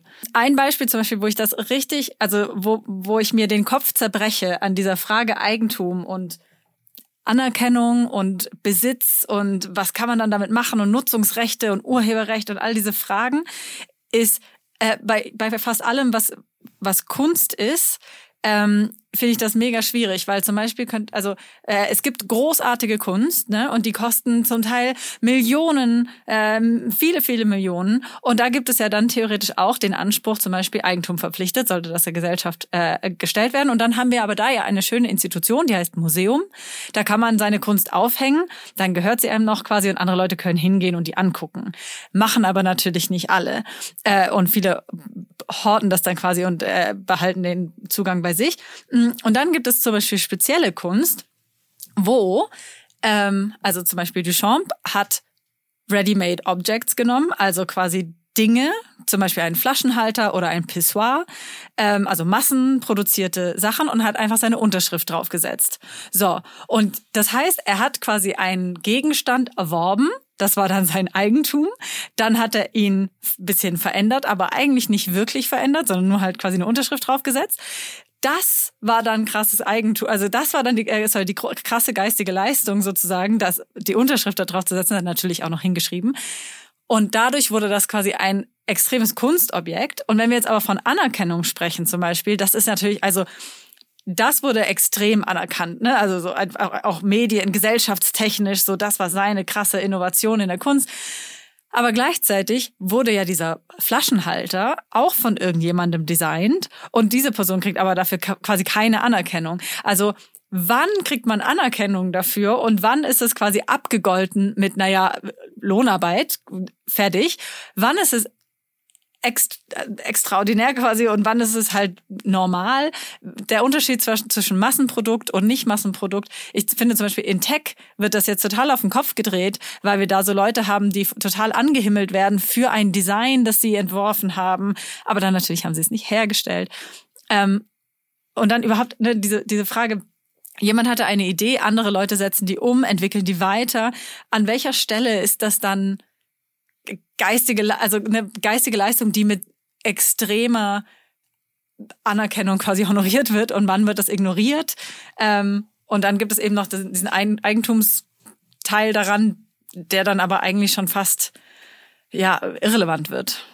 Spricht auf alle Fälle dafür, dass es nicht so ganz klar ist, dass Eigentum also rechtliches Eigentum, unbedingt auch mit Prestige einhergeht, mit gesellschaftlicher Prestige, mit, mit Anerkennung und Reputation. Also dass es das nicht unbedingt sicherstellt, sondern dass es eben gesellschaftlich ausgehandelt werden muss. Was ist uns viel wert? Was wird vielleicht ein Spekulationsobjekt, wo es sich lohnt, da rein zu investieren, wofür man dann vielleicht auch soziale Anerkennung genießt? Ah, wow, du hast jetzt dieses Gemälde von dem so und so. Also das ist eben, ja, also ein Anerkennungsverhältnis, was hinter der rechtlichen Ebene irgendwie sich verbirgt und was versucht wird mit dieser, mit diesem rechtlichen Eigentum natürlich ähm, künstlich herzustellen, aber es nicht immer funktioniert. Und das zeigt aber, dass ähm, es auch, also geschichtlich, es, es hängt, es hängt ab von dem Zeitpunkt, also wann etwas viel wert ist, wann etwas gesellschaftlich anerkannt ist und eben auch von dem Diskurs zu, zu einer gewissen Zeit, also was in der Öffentlichkeit irgendwie gerade der heiße Scheiß ist. Ich weiß nicht. Also es hat viele Komponenten, die eben das, das Rechtliche transzendieren, würde ich sagen. Du hast ja ganz viele unterschiedliche Beispiele gehabt, Mary. Und ich finde insbesondere dieses Beispiel von dem Pessoir ist natürlich ein sehr berühmtes Beispiel. Vielleicht, vielleicht um das mal aufzurollen. Ich hätte, ich hätte gesagt, die abstrakteste Form von Eigentum ist Geld. Ne, Geld ist sozusagen die höchste, die höchste Abstraktion, die dann gerendert ist in unser Kontostand oder in den Scheinen, die wir haben. So, und das gibt uns im Grunde die Möglichkeit, im Grunde Sachen miteinander zu tauschen. Ich glaube, ich weiß nicht, in welchem Podcast wir hatten. Ich glaube, entweder war es ein Zitat von Adorno oder es war von Nietzsche. Äh, ich weiß es jetzt nicht genau. Aber es ist diese Gleichsetzung des Nichtgleichen. Also wir, vers wir versuchen dann über Geld Sachen miteinander gleichzusetzen, denn, und ich glaube, das hattest du auch schon vorhin gesagt, Leni, ist dieses Thema, dass ja man kann auf Eigentum schauen aus einer sozialen Perspektive und sagen, Eigentum strukturiert unsere sozialen Beziehungen. Und wenn das ja die Logik ist, wenn wir sagen, Eigentum ist, und damit im Grunde auch Geld, ist unser Sozialstrukturierungsmechanismus, dann wäre ja die traurige Antwort vielleicht bei Kunst, dass es der Markt entscheidet. Und damit nimmst du natürlich moderne, also nicht moderne Kunst, aber Kunst in der Moderne, nimmst du ja eigentlich die Idee des Kunstseins, äh, dass der Kunst eben keine Ware ist, sondern ja genau eigentlich das Gegenteil von Ware ist oder was auch immer. Das bedeutet an der Stelle, was du ja meintest mit ne, der Diskurs und ne, der der heiße Scheiß, der heiße Scheiß ergibt sich ja eigentlich nur daraus, was gerade der Markt sagt, was du hast das schon alles, also das ich schon gesagt, ne, was ist, was könnte mal viel wert sein, worüber, ne, worüber kann ich mich äh, ne, so ein bisschen auch so, Bourdieu-mäßig im Sinne von äh, kulturellem Kapital, ne, womit kann ich mich auf eine gewisse Art und Weise innerhalb meines Milieus zeigen, wie toll ich bin? Und natürlich auch und das da können wir nicht wegrennen ist, was ist ein gutes Investitionsobjekt, weil äh, ne, wir müssen ja Geld irgendwie auch binden, damit es nicht an Wert verliert. Und das ist jetzt nur der Kunstteil. Der andere Kram, den du gesagt hast, zum Beispiel, also klassisch könnte man ja Apple nehmen und die haben ja diesen relativ bekannten Designer, der ja viel für Apple designt. Ich habe seinen Namen vergessen, um ehrlich zu sein. Jetzt ist natürlich der Designer, dem gehört ja das alles nicht. Der kriegt Lohn dafür. Vielleicht hat er ein paar Anteile an der Firma bekommen. Aber er, er hat Anerkennung darüber, dass er diese Produkte designt. Er ist bekannt dafür, ein berühmter Designer für diese Produkte zu sein. Aber ohne, dass er Eigentum darauf hat. Ne? Und er ist nur bekannt für seine Dienstleistung des Designs. Das heißt, seine Reputation wird nicht über das Eigentum hergestellt, das er nämlich auch gar nicht hat, sondern das in, in, in seinem Fall ähm, die Firma Apple hat. In Deutschland ist das ein bisschen anders bei äh, Geschmacksmustern, also Designrecht ähm, oder Urheberschaft. Da ist es nämlich gekoppelt an eine Person. Das ist im amerikanischen Raum eben anders. Da kann das auch einfach dem Unternehmen gehören. Aber in Deutschland ist es so, dass du, äh, wenn du etwas erschaffst, äh, weiterhin qua Person die Urheberschaft darauf genießt. Aber nicht unbedingt die Nutzungsrechte, sondern nur die Oberhe also nur quasi der Name. Ja, die, die, das geistige Eigentum, ne? Also das Geist, die muss oder? Ja, und jetzt müssen wir, genau, jetzt, müssen, jetzt musst du nämlich äh, rechtliche Kategorien nochmal, glaube ich, erklären. Was bedeutet Urheberschaft? Genau, das heißt nämlich auch, wenn ich der Urheber dann bin, dass ich die Nutzung, dass ich über die Nutzungsrechte verfüge, so dass ich die Nutzungsrechte auch veräußern kann und auch meinetwegen die Möglichkeit habe, Lizenzen weiterzugeben und auch so, dass die Firma da dies und jenes etwas damit machen kann. Und also die, die, Aus, die, die Ausschließbarkeitsrechte, die liegen in Deutschland beim Urheber. Aber was dann damit passiert, also das kann man ja übertragen sozusagen. Aber ich glaube, ich habe was, äh, aber mir ich glaube, da ging es mir ja auch insbesondere um den Dis die Diskussion, die wir hatten mit Prestige, dass Prestige nicht unbedingt an Eigentum gekoppelt sein muss, aber im Grunde eine Kommunikation darüber stattfinden muss, dass man das gemacht hat. Ne? Weil da, da sind wir ja eher ja bei der Schaffenskraft, ne? dass ich mit meinem Körper oder mit meinem Geist, auch wenn es nicht mir gehört, ich etwas erschaffen habe, ähm, was dann im Grunde dann darüber geredet wird, vielleicht? Ja, du, du meintest auch noch was, wo ich gern drüber reden möchte, nämlich, dass der Markt darüber bestimmt, was etwas wert ist. Aber so einfach, glaube ich, ist es ja eben nicht, weil woraus besteht denn der Markt? Aus sozialen Beziehungen und irgendwelchen Gütern, ähm, die gehandelt werden sollen auf dem Markt. Aber was jemand wert ist, etwas zu bezahlen, ähm, zu etwas zu handeln, das ist ja gerade dadurch bestimmt, ähm, wie die Menschen darüber denken oder was sie dazu bereit sind zu investieren. Und diese Bereitschaft ist ja auch wieder durch Eigentum vermittelt. Ne? Also ich kann ja, also ne, ich könnte ja denken, wow, Human, dieses Bild, das du gemalt hast, das finde ich so fantastisch. Ich würde gerne Millionen Euro dafür zahlen, aber wenn ich es halt nicht hab, habe ich es halt nicht. Ähm, und ich glaube auch die Anerkennung vermittelt sich durchaus ja auch über andere Kanäle äh, als über über Geld dann am Ende. Aber ich glaube, wenn wir zurück auf auf die rechtliche Kategorie Eigentum kommen, dann ist das auch ein Mechanismus, den Eigentum versucht zu erfüllen. Oder eine Funktion äh, ist quasi die Anerkennung zu sichern, also die, die äh, Zugehörigkeit quasi äh, zu sichern oder diese Verbindung zu sichern, neben eben der materiellen. Genau, die Zugehörigkeit zu sichern ist auf alle Fälle ähm, eine wichtige Funktion, ist aber gerade bei geistigen Eigentumsdingen wieder total schwierig. Also wie kann man denn bestimmen, ähm, zu wem man das jetzt äh, zuordnet, ist bei, bei vielen Dingen einfach schwierig.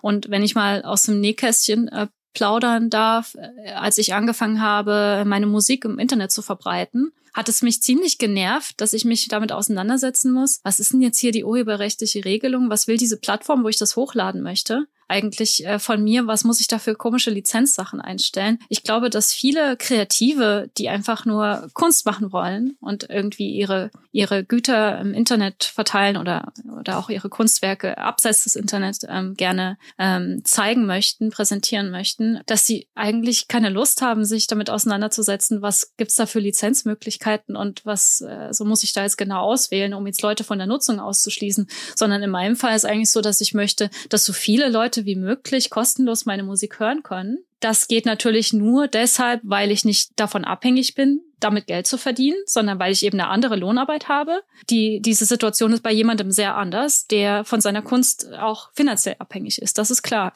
Aber ich selbst habe keinen Anspruch darauf, andere von der Nutzung meiner Musik auszuschließen oder die Tantiemen dafür einzufahren. Ähm, mich hat es aber ziemlich genervt, dass ich dann schauen muss, welche Rechte trete ich jetzt an eine Plattform, wo ich meine Musik hochlade, ab, wenn ich es dort hochlade. Also habe ich dann nicht mehr die Urheberrechte darauf und so. Also diese Fragen, die verkomplizieren irgendwie finde ich den kreativen Prozess ganz schön. Aber es gibt auch keine Möglichkeit, das nicht so zu lösen, weil eben das gesamte Internet schon mit solchen Lizenzangelegenheiten ähm, strukturiert ist und es eben keine Möglichkeit abseits dessen gibt, das hochzuladen. Aber wie würdest du dich denn damit fühlen, wenn andere Leute mit deiner Musik Geld verdienen würden? Tun sie ja. Also passiert ja jetzt gerade, ähm, indem ich jetzt das hochlade. Ich habe einen Distributeur, ähm, das ist in meinem Fall DistroKit, ähm, und die laden das dann bei den ganzen Streamingdiensten hoch. Und die Streamingdienste können ja über Werbemodelle und über Abo-Modelle Geld einfahren, auch über die wenigen hundert Hörer und Hörerinnen, die meine Musik hören. Das heißt, das tun sie ja de facto und ich habe ganz wenig davon. Obwohl die ja quasi, also deren Leistung, also sie verdienen ja mit deinem, also ne, äh, mit deiner Musik Geld, aber deren Leistung ist ja nicht die Musik zu machen, sondern die Leistung ist die zu bereit, bereitzustellen. Aber wie wäre das denn quasi, wenn jetzt ich deine Musik kopiere, die auf CD brenne und das dann verkaufe? Weil dann wäre das ja quasi eins zu eins quasi einfach geklaut, ne? Also, weil der Streamingdienst gibt ja an, ne? Nee, diese Musik kommt von euch. Naja, fände ich nicht so toll, weil eben auch äh, für mich weil für mich natürlich auch gilt, ich möchte irgendwie Anerkennung für das, was ich erschaffen habe. Aber ich habe das Gefühl, dass die Anerkennung steigt, wenn ich es eher frei verfügbar mache und mit vielen Leuten teile. Ja, quasi, also weil dein Name einfach da, damit verbunden genau. ist, ne? Also quasi ihr steht da drunter als Ja, und als ich meine, ich, ich singe ja auch in meiner Musik, ja. das heißt, das ist was so sehr persönliches, was was sehr was sehr intimes und Klar, man hört meine Stimme. Stimme ja. ähm, und wenn ich selbst das meinetwegen dann auf auf Twitter bewerbe und mit meinen Freundinnen und Freunden darüber spreche, dann bekomme ich ja Anerkennung darüber, dass sie es einfach gut anhören können, dass es viele Möglichkeiten gibt, wie sie sich das anhören können und nicht, weil ich jetzt äh, die, die Eigentümerschaft, äh, die Urheberschaft darauf habe oder weil ich damit Geld mache, sondern eben, weil ich mit Menschen darüber spreche und weil die das anerkennen, dass es von mir kommt und von mir erschaffen wurde. Und ich meine, wir leben halt auch in einem System, wo Eigentum als Logik existiert. Und ich glaube, das fühlt sich ja irgendwie auch komisch an, wenn das, was man mit eigener Schaffenskraft erschaffen hat, andere, obwohl man es vielleicht selber gar nicht will, ne, andere dann in Geld umwandeln, wo man sich halt eigentlich denkt, warum?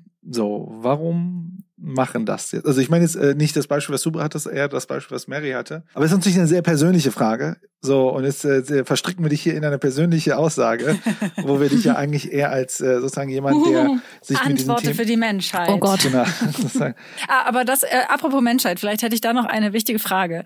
Ähm, nämlich, wer kann eigentlich Eigentum haben und was kann alles Eigentum sein? Weil ich meine, wir hatten mal Zeiten, da wurden Menschen als Eigentum anerkannt quasi äh, und das haben wir Gott sei Dank zumindest in den meisten Fällen nicht mehr. Ähm, aber gibt es einen Fall, wo jemand anderes als Menschen Eigentum haben? Was setzt voraus, dass man Eigentum haben kann? Das sind auch richtig schwierige, äh, weite Fragen, die in unserem Sonderforschungsbereich in verschiedenen Projekten behandelt werden. Also wir haben zum Beispiel ein Forschungsprojekt, wo es um die historischen und begrifflichen Grundlagen von Eigentum geht, die sich mit der Geschichte ähm, der, der Sklavenherrschaft in den USA beschäftigen. Also dass das Eigentum sozusagen am eigenen und aber auch an anderen Körpern in den, in den USA vom 18. bis 20. Jahrhundert ähm, wird, wird da diskutiert. Oder dann ähm, haben wir ein Forschungsprojekt, das sich zu Eigentumsverhältnissen in Bezug auf Reproduktionstechnologien äh, auseinandersetzt. Also wem gehören die Eizellen und kann man die Eizellen zu einer Ware machen? Ist das sozial erwünscht, wo ist das sozial erwünscht, wo nicht und warum und also auch wieder so, so starke normative, ethische Fragen, die da reinspielen. Oder dann auch, ähm, um deine andere Frage ähm, zu beantworten, kann man nicht menschlichen Dingen, also Nicht-Personen sozusagen, einen Eigentumstitel verleihen, sodass ähm, meinetwegen ein Naturgut besser geschützt werden kann. Also sollte man vielleicht den Meeren einen Eigentumstitel verleihen, damit man nicht einfach mehr, nicht, nicht einfach die Meere äh, kann und sozusagen die, die Commons, die ja eigentlich der, der Welt gehören oder der Natur gehören, einfach ähm, privatwirtschaftlich ausnutzen kann. Also kann man künstliche Eigentumstitel für, für Dinge erschaffen, um vielleicht das Gemeinwohl was ja im, im Grundgesetz steht, ähm, zu stärken. Das sind, das sind total spannende Fragen, die werden wie gesagt, in verschiedenen Forschungsprojekten bei uns im Sonderforschungsbereich auch verhandelt und es lohnt sich da auf alle Fälle auch mal reinzulesen. Das finde ich mega, mega krass, weil ich hätte jetzt eher gedacht mhm. an äh, zum Beispiel ein Unternehmen ist ja auch keine, kein, keine Person, also keine natürliche Person zumindest. Mhm. Ähm, Genau, aber sie kann Eigentum haben, weil rechtlich als Person, eben als juristische Person ist eine rechtliche kann. Person, genau. Ähm, mhm. Und äh, quasi ne, dann aber du hast das Ganze ja jetzt irgendwie 17 Level höher gesetzt, quasi. Äh, wie oh schaffen wir überhaupt rechtliche Einheiten, die dann quasi diesen Eigentumstitel äh, tragen dürfen? Äh, mhm. Gibt es gibt es dazu schon Konzepte? Also wenn wir jetzt mal zum Beispiel das Meer als äh, Beispiel nehmen? Also wie würde Wer sowas spricht aussehen? für das Meer, um genau, seine Eigentumsrechte auszudrücken? Wer spricht für das Meer? Ja, ich würde sagen, Forscherinnen und Forscher, die sich damit auseinandersetzen und wollen, dass wir noch in, in den nächsten paar Jahrzehnten immer noch was von unseren Ozeanen haben, dass die Diversität erhalten bleibt. Die setzen sich dafür ein, dass eben, dass die, die globalen Ökosysteme, würde ich mal sagen, eben nicht weiter ausgeschöpft werden, sondern dass man ihnen vielleicht gewisse Rechte zusteht. Also, dass man der Natur irgendwie einen Rechtsstatus äh, zuteilt. Natürlich auch Aktivistinnen, NGOs setzen sich dafür ein, aber auch in, in Zusammenhang, in Zusammenarbeit mit den Forscherinnen, die sich dafür einsetzen. Mega aufregend, weil dann ist ja quasi immer die Frage auch, ne, wenn, wenn man Eigentumsrechte dann äh, einsetzen möchte, wer trifft dann da so eine Entscheidung? Ne? Also quasi, wer könnte die Entscheidung treffen, ja, hier darf gefischt werden oder hier darf nicht gefischt werden oder so. Naja, und es gibt ja schon sowas wie, wie Lobbyismus in der internationalen Politik. Wieder diejenigen Großkonzerne, die vielleicht die starken privatrechtlichen Interessen daran haben, dass sie diese natürlichen Ressourcen aus Nutzen ausschöpfen dürfen, haben eben auch eine starke Lobby, die die Rechte zu ihren Gunsten, das kann man bei Katharina Pistor übrigens in, in der Code des Kapitals sehr schön nachlesen, die Rechte zu ihren Gunsten äh, zurechtbiegen. Eine andere Form, wo jetzt nicht eine der Natur, sondern eben einer bestimmten ähm, Gesellschaftsgruppe Rechte zugeteilt wurden. Es ist das Nagoya-Protokoll. Ich weiß nicht, ob ihr davon schon mal was gehört habt. Naja, das ist ein völkerrechtlicher Rahmen äh, gewesen, der den genetischen Ressourcen eines bestimmten Landes einen rechtlichen Status zuteilen soll, sodass jetzt zum Beispiel in Entwicklungsländern wie jetzt Brasilien oder Argentinien den der indigenen Bevölkerung auch gewisse Rechte zugestanden werden, sodass eben nicht nur die Unternehmen dorthin gehen können und dort die ganzen genetischen Ressourcen ausschöpfen dürfen, sondern dass dieser Form von Biopiraterie nennt man das, ähm, entgegengewirkt wird. Und da ist aber eben zum Beispiel auch die Frage, wie implementiert man das und haben diese indigenen Menschen dort überhaupt ein Konzept von Eigentum so wie wir? Nämlich nicht. Also können vielleicht gar nichts damit anfangen, weil sie, weil die Gesellschaft bei ihnen und die, die Begriffe nicht so funktionieren. Also weil sie nicht in diesen Kategorien denken. Gab es nicht sogar einen speziellen Fall in, in, in so bei den Nachfolgern von den Mayas, wo das genau eingetreten ist?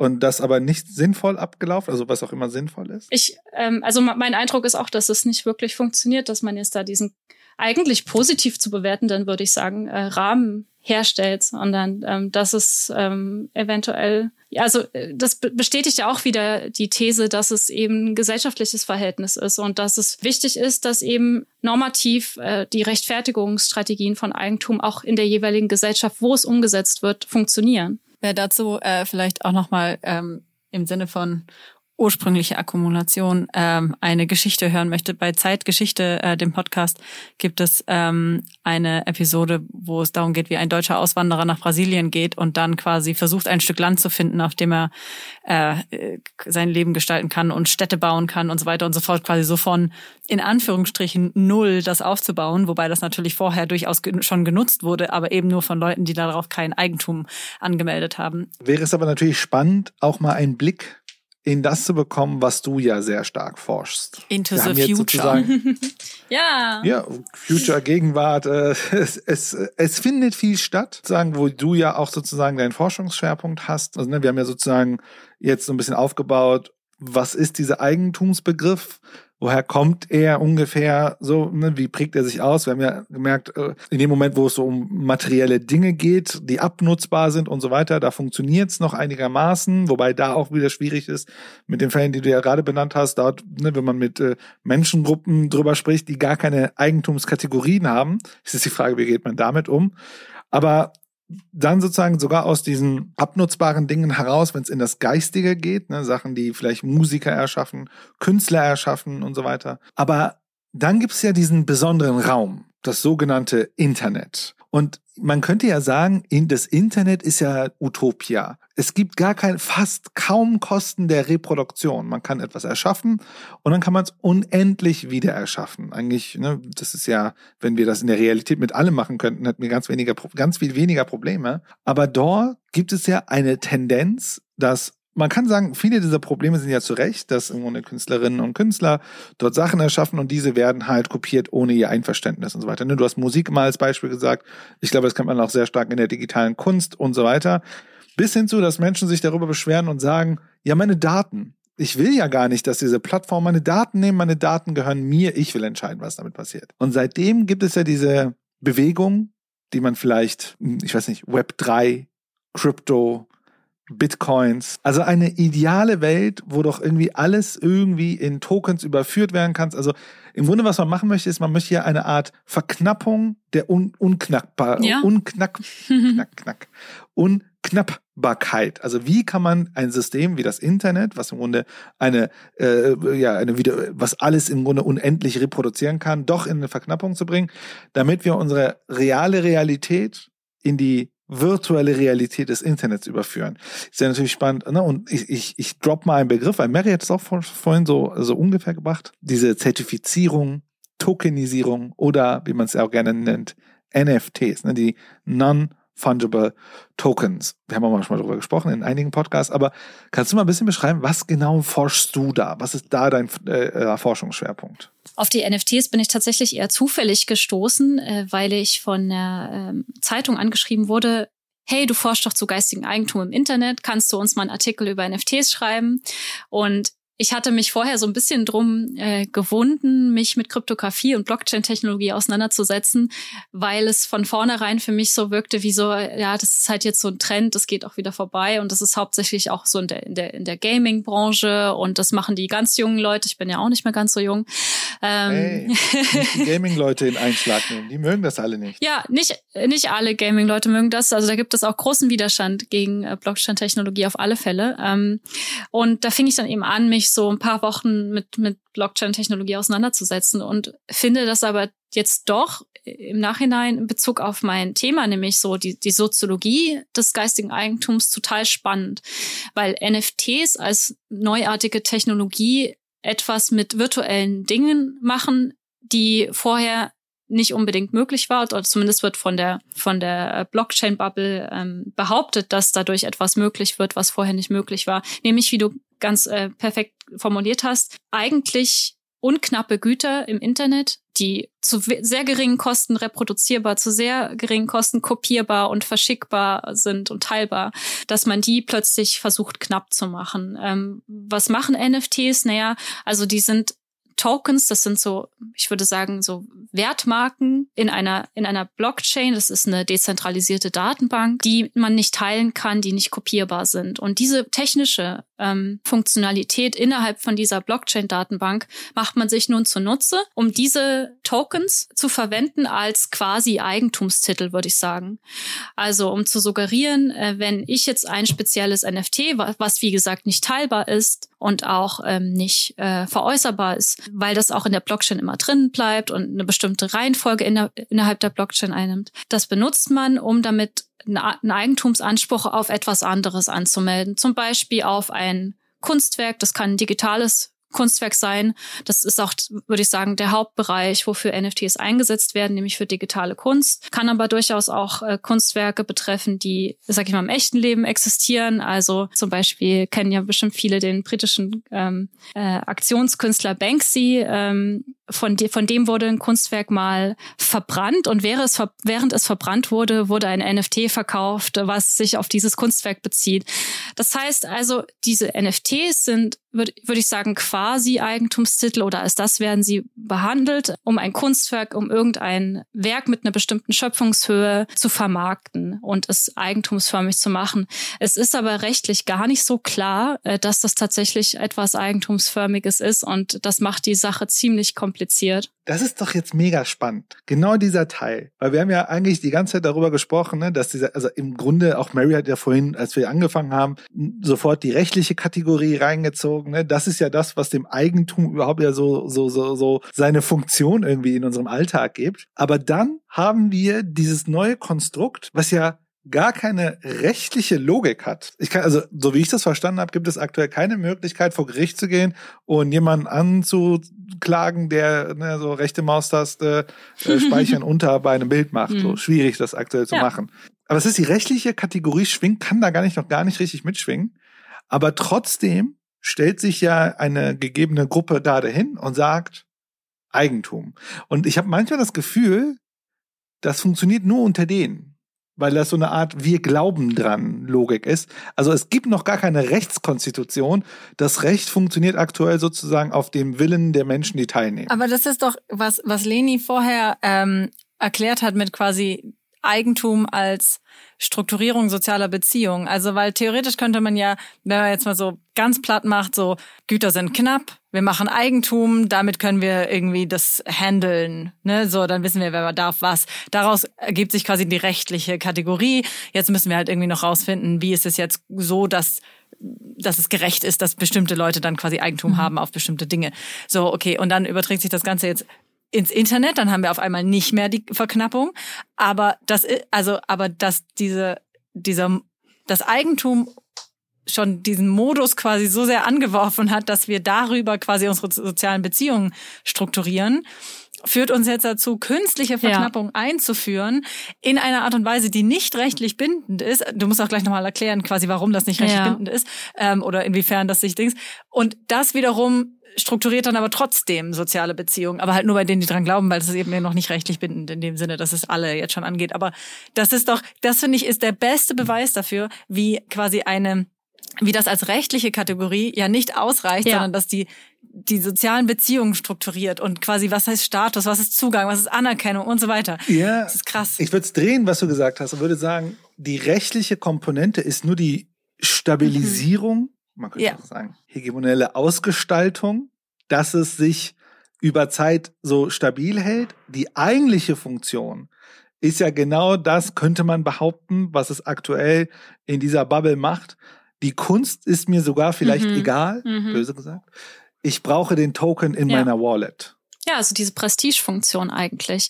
Und die ist dann aber eben auch nur gegeben, wenn es anerkannt wird innerhalb dieser Bubble. Also genau. ich muss ja quasi auf diesen Märkten mich bewegen und vielleicht an den Foren teilnehmen, vielleicht auf Twitter in der ähm, NFT-Bubble dabei sein, um, um dann dort behaupten zu können, ähm, ich habe jetzt das NFT auf dieses krasse digitale Kunstwerk. Ich bin der alleinige Besitzer und vielleicht sogar Eigentümer dieser Sache. Ähm, ob das dann tatsächlich rechtlich der Fall ist, da wollen wir noch drüber reden. Aber es muss von, von den anderen in der Community anerkannt werden, dass ich das jetzt gekauft habe, dass ich da jetzt meine Ethereums, ähm, äh, Entschuldigung, meine Ethers reingesteckt habe. Mhm dieses Beispiel mit, mit Banksy ist ja mega spannend, weil was ja da passiert ist, ist, die haben ja das, also die haben ja ein Bild von Banksy gekauft, ja, eine Gruppe von Personen. Genau. Dann haben die es NFTisiert mhm. und tokenized. Mhm. Das bedeutet ja im Grunde, ich kann mir jetzt Anteile an diesem Bild kaufen. Und so habe ich das verstanden. Und dann ist es so, dass dadurch, dass sie das Bild zerstört mhm. haben, ist das NFT, ist der NFT am Wert gestiegen. Weil ja sozusagen das physische Ding nicht mehr existiert, nur noch das NFT-Ding mhm. und dann war es noch mal wertvoller. Mhm. Und es ist ja besonders absurd, bizarr. weil ich ja, wie bitte? Das ist bizarr, ja. Ja, weil ich jetzt im Grunde das Recht habe, an etwas, was zerstört wurde, weil es zerstört wurde, ist aber das, woran ich jetzt das fiktive Eigentum auf einer, auf einem Code-Ding habe, mehr wert, weil andere auch denken, es ist mehr wert oder so. Und das ist ja super wirr. Und jetzt hätte ich mal eine Frage. Ich weiß jetzt nicht natürlich, wie, wie weit du da schon jetzt äh, sozusagen in, in deiner Forschung bist, aber ich höre immer wieder aus dieser Bubble, dass so Begriffe fallen wie, ja, wir brauchen jetzt Tokens mit Utility was schwingt denn da sozusagen denn mit? Ja, das ist eigentlich total spannend, äh, dass man jetzt äh, sich erhofft, dass man mit den Verkaufsverträgen, die man eigentlich abschließt, wenn man NFTs veräußert, verkauft, dass man da auch diese Utility-Funktion mit veräußert, die nämlich zum Beispiel ist, ich kann darüber verfügen, was damit passiert oder ich kann entscheiden, wer damit was macht. Ja, also diese, diese Funktion, die eigentlich Eigentum rechtlich erfüllen soll, ähm, wird jetzt ausgelagert in diese, in diese Blockchain-Technologie und in die Lizenzen, die man da ähm, äh, verkauft. Äh, das finde ich total spannend, weil braucht man denn diese zusätzliche Ebene, diese, diese neue Form von Recht, wenn man schon geltendes Eigentumsrecht hat, beziehungsweise geltende verschiedene geistige Eigentumsrechte oder auch eben Vertragsrecht, also indem ich etwas kaufe, ich kann, kann ja auch im Internet einen Vertrag abschließen, gibt es ja schon diese ganzen Funktionen, die man sich jetzt mit diesen Smart Contracts von NFTs erhofft. Also braucht man dieses zusätzliche. Und ähm, vor ein paar Wochen gab es äh, einen Tweet auf, auf Twitter, der sehr viel geteilt wurde und auch ähm, über den sich auch viel lustig gemacht wurde, unter anderem von mir, von einer ähm, ja, von einer Ökonomin, die sich mit Blockchain-Technologie auseinandersetzt. Und die hat geschrieben, if you make a NFT of a real diamond and the diamond itself gets destroyed in a fire tomorrow, also ähnlich wie das Banksy wie das Banksy-Bild, ja. You still have the same asset because the token still exists and is in limited supply just as before. Nothing has changed. What NFT is doing to the concept of asset, few understand.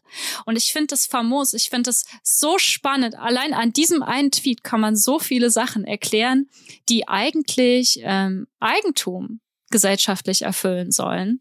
Ähm, und jetzt aber von ihr angenommen werden, dass NFTs und die äh, Verkaufsverträge, die damit einhergehen, erfüllen sollen. Das ist total spannend. Im Grunde, was sie doch eigentlich sagt, ist doch folgendes. Ich habe mir, sagen wir mal, ein neues Fahrrad gekauft. Ein teures Fahrrad, ja? Und ich habe sozusagen die Quittung von dem Fahrrad und das liegt bei mir zu Hause. Und jetzt wird mein, jetzt äh, mache ich einen Unfall und das Fahrrad brennt danach im Feuer. Dann würde sie doch sagen, ey, du hast dein Fahrrad nicht mehr, aber du hast immer noch die Quittung zu deinem Fahrrad. Und wenn du jetzt irgendeinen Trottel auf der Welt findest, der sagt, diese Quittung ist was wert, dann hast du ja immer noch die Quittung. Weil was ja, oder? Oder vertue ich mich da? Ne? Das ist doch die ja, Logik. Ja, genau, aber hat. was, was nützt dir denn die Quittung, wenn das Fahrrad verbrannt ist? Also genauso wie der äh, verbrannte Diamant ist übrigens äh, chemisch, es ist ziemlich schwer, Diamanten zu verbrennen, äh, aber das ist, das ist eine andere Sache. Dran. aber, aber guck mal, ähm, aber was ich daran interessant finde, ist ja. ähm, genauso wie bei auch, also häufig werden ja NFT auch zu äh, Kunst ja. auf dem Kunstmarkt verglichen quasi, ne? Das ist quasi so, nee, und dann hast du das und dann kannst du weiterverkaufen, mhm. bla bla. Ähm, und ich glaube, ein Riesending, was da mitschwingt, und da sind wir wieder bei sozialer Beziehung mhm. und soziale Vermittlung, ist die ähm, dieses diese Person konnte sich das leisten. Mhm.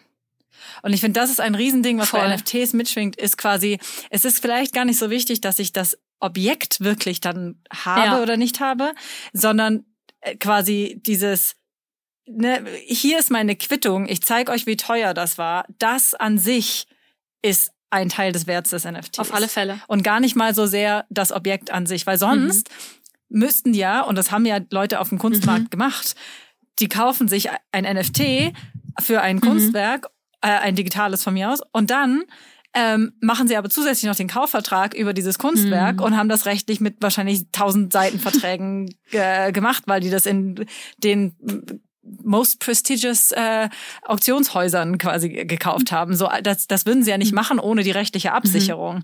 Das NFT da drauf zeigt einfach nur, wie das ja bei, äh, bei Kryptowährungen eben der Fall ist. So viel ja. habe ich an Transaktionen getätigt. Und das finde ich schon irgendwie ein bisschen extremer. Es ist extrem. nur über Eigentum zu sprechen. Ja, auf alle Fälle. Also es soll ja anzeigen, wie viel mir das wert ist, das also als, als Luxusgut, als Spekulationsgut da rein zu investieren.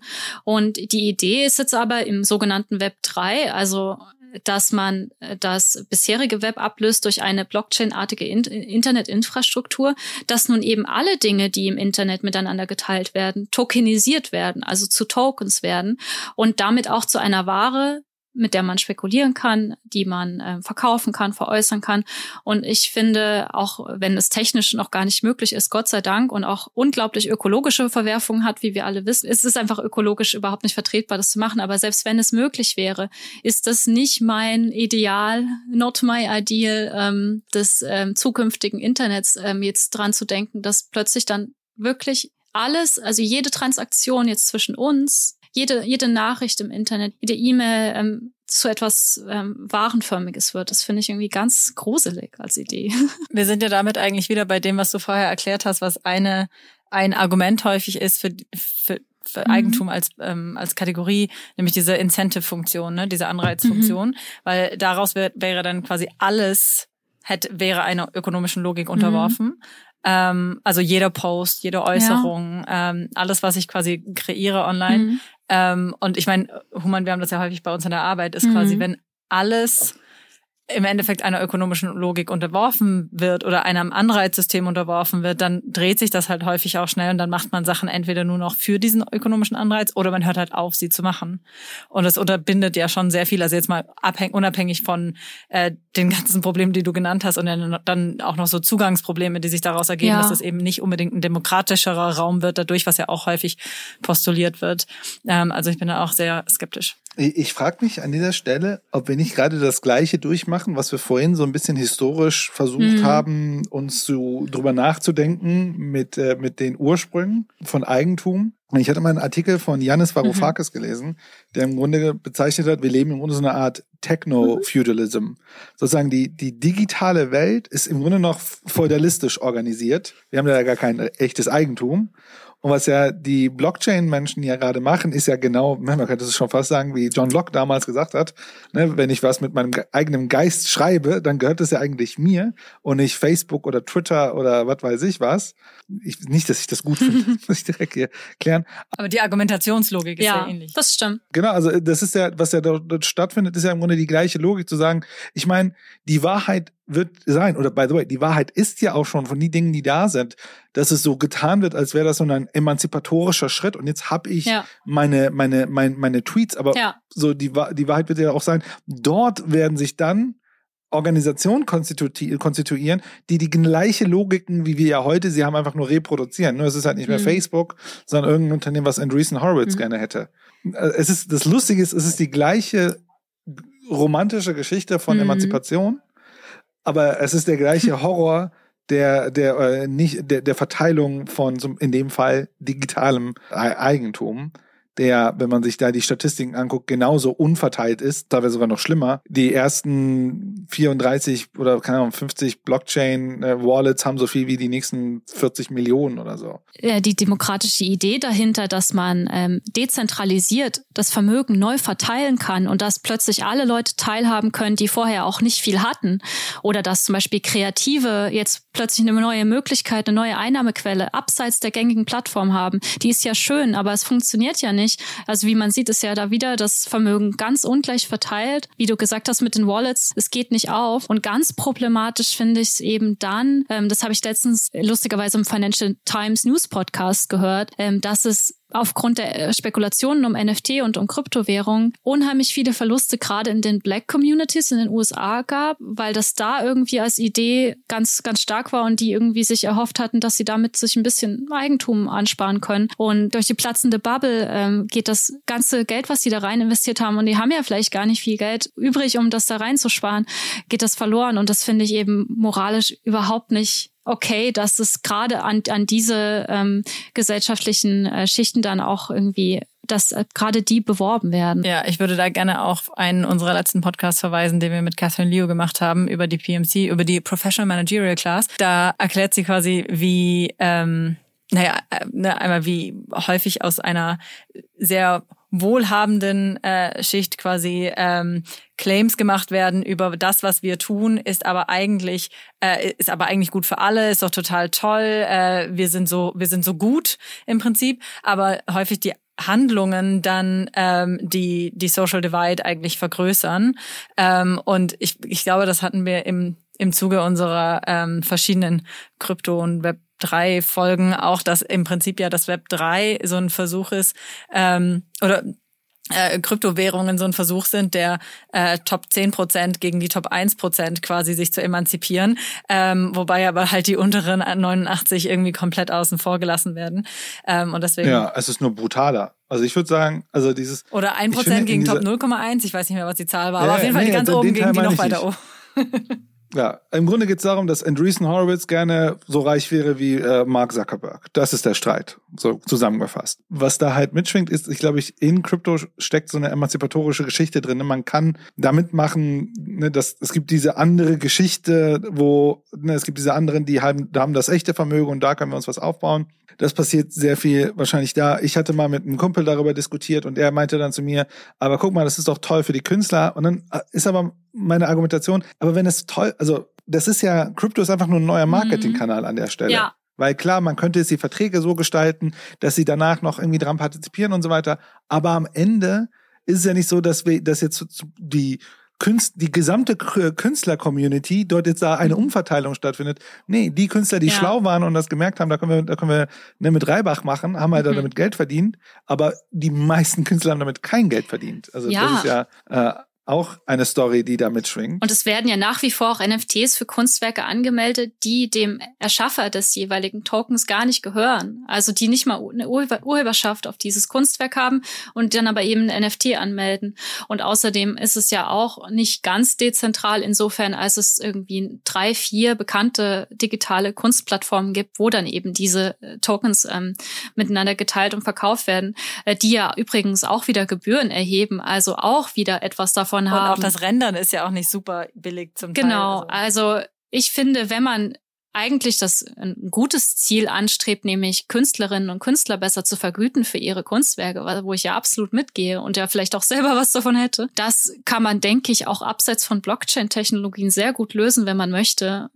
Ja. Oder ich würde es anders sagen, Blockchain kann das Problem ja. nicht lösen. Es kann es ja. nur anders darstellen. Denn wir reden da ja über ein echtes materielles ja. Problem, was in der Realität stattfindet, um wieder aus der Virtualität ja. rauszukommen. Denn um offen zu sagen, ich finde, wenn man sich und ich bin ja auch sehr kritisch, ne, ich glaube, es ist der vierte Podcast, den ich mache, wo, wo ich nicht unbedingt ganz liebevoll über dieses Thema spreche, ist für mich einfach nur die Absurdität, die dort einfach so sich manifestiert über über über über über äh, dieses äh, Krypto und so weiter, wie Eigentum komisch wird plötzlich an mhm. einigen Stellen.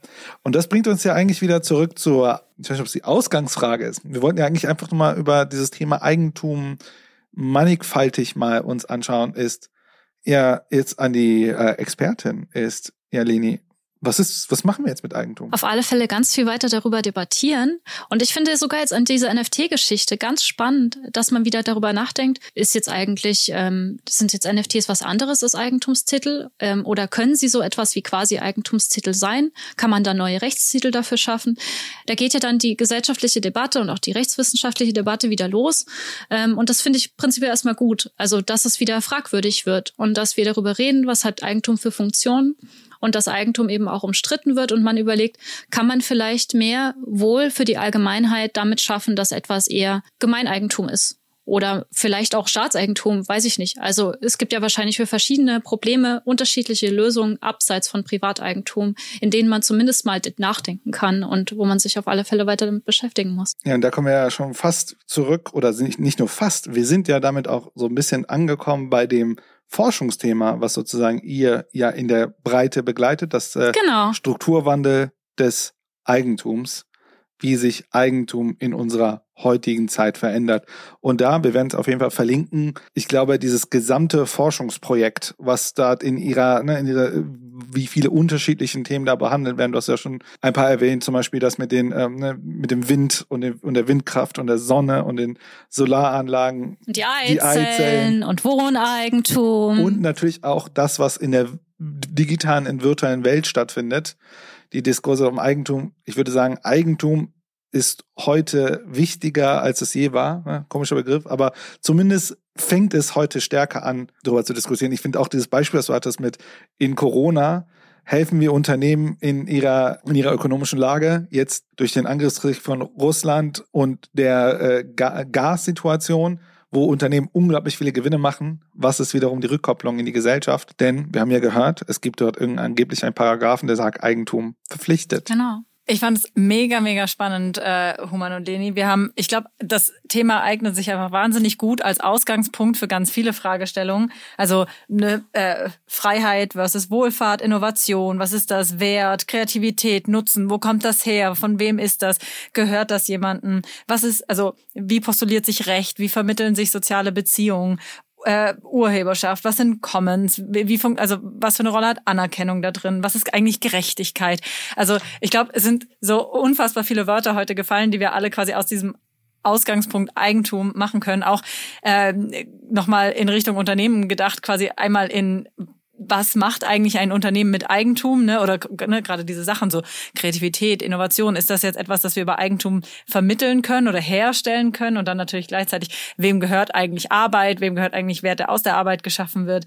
Ähm, und, und äh, wie vermittelt sich das Ganze einmal analog, aber einmal eben auch digital.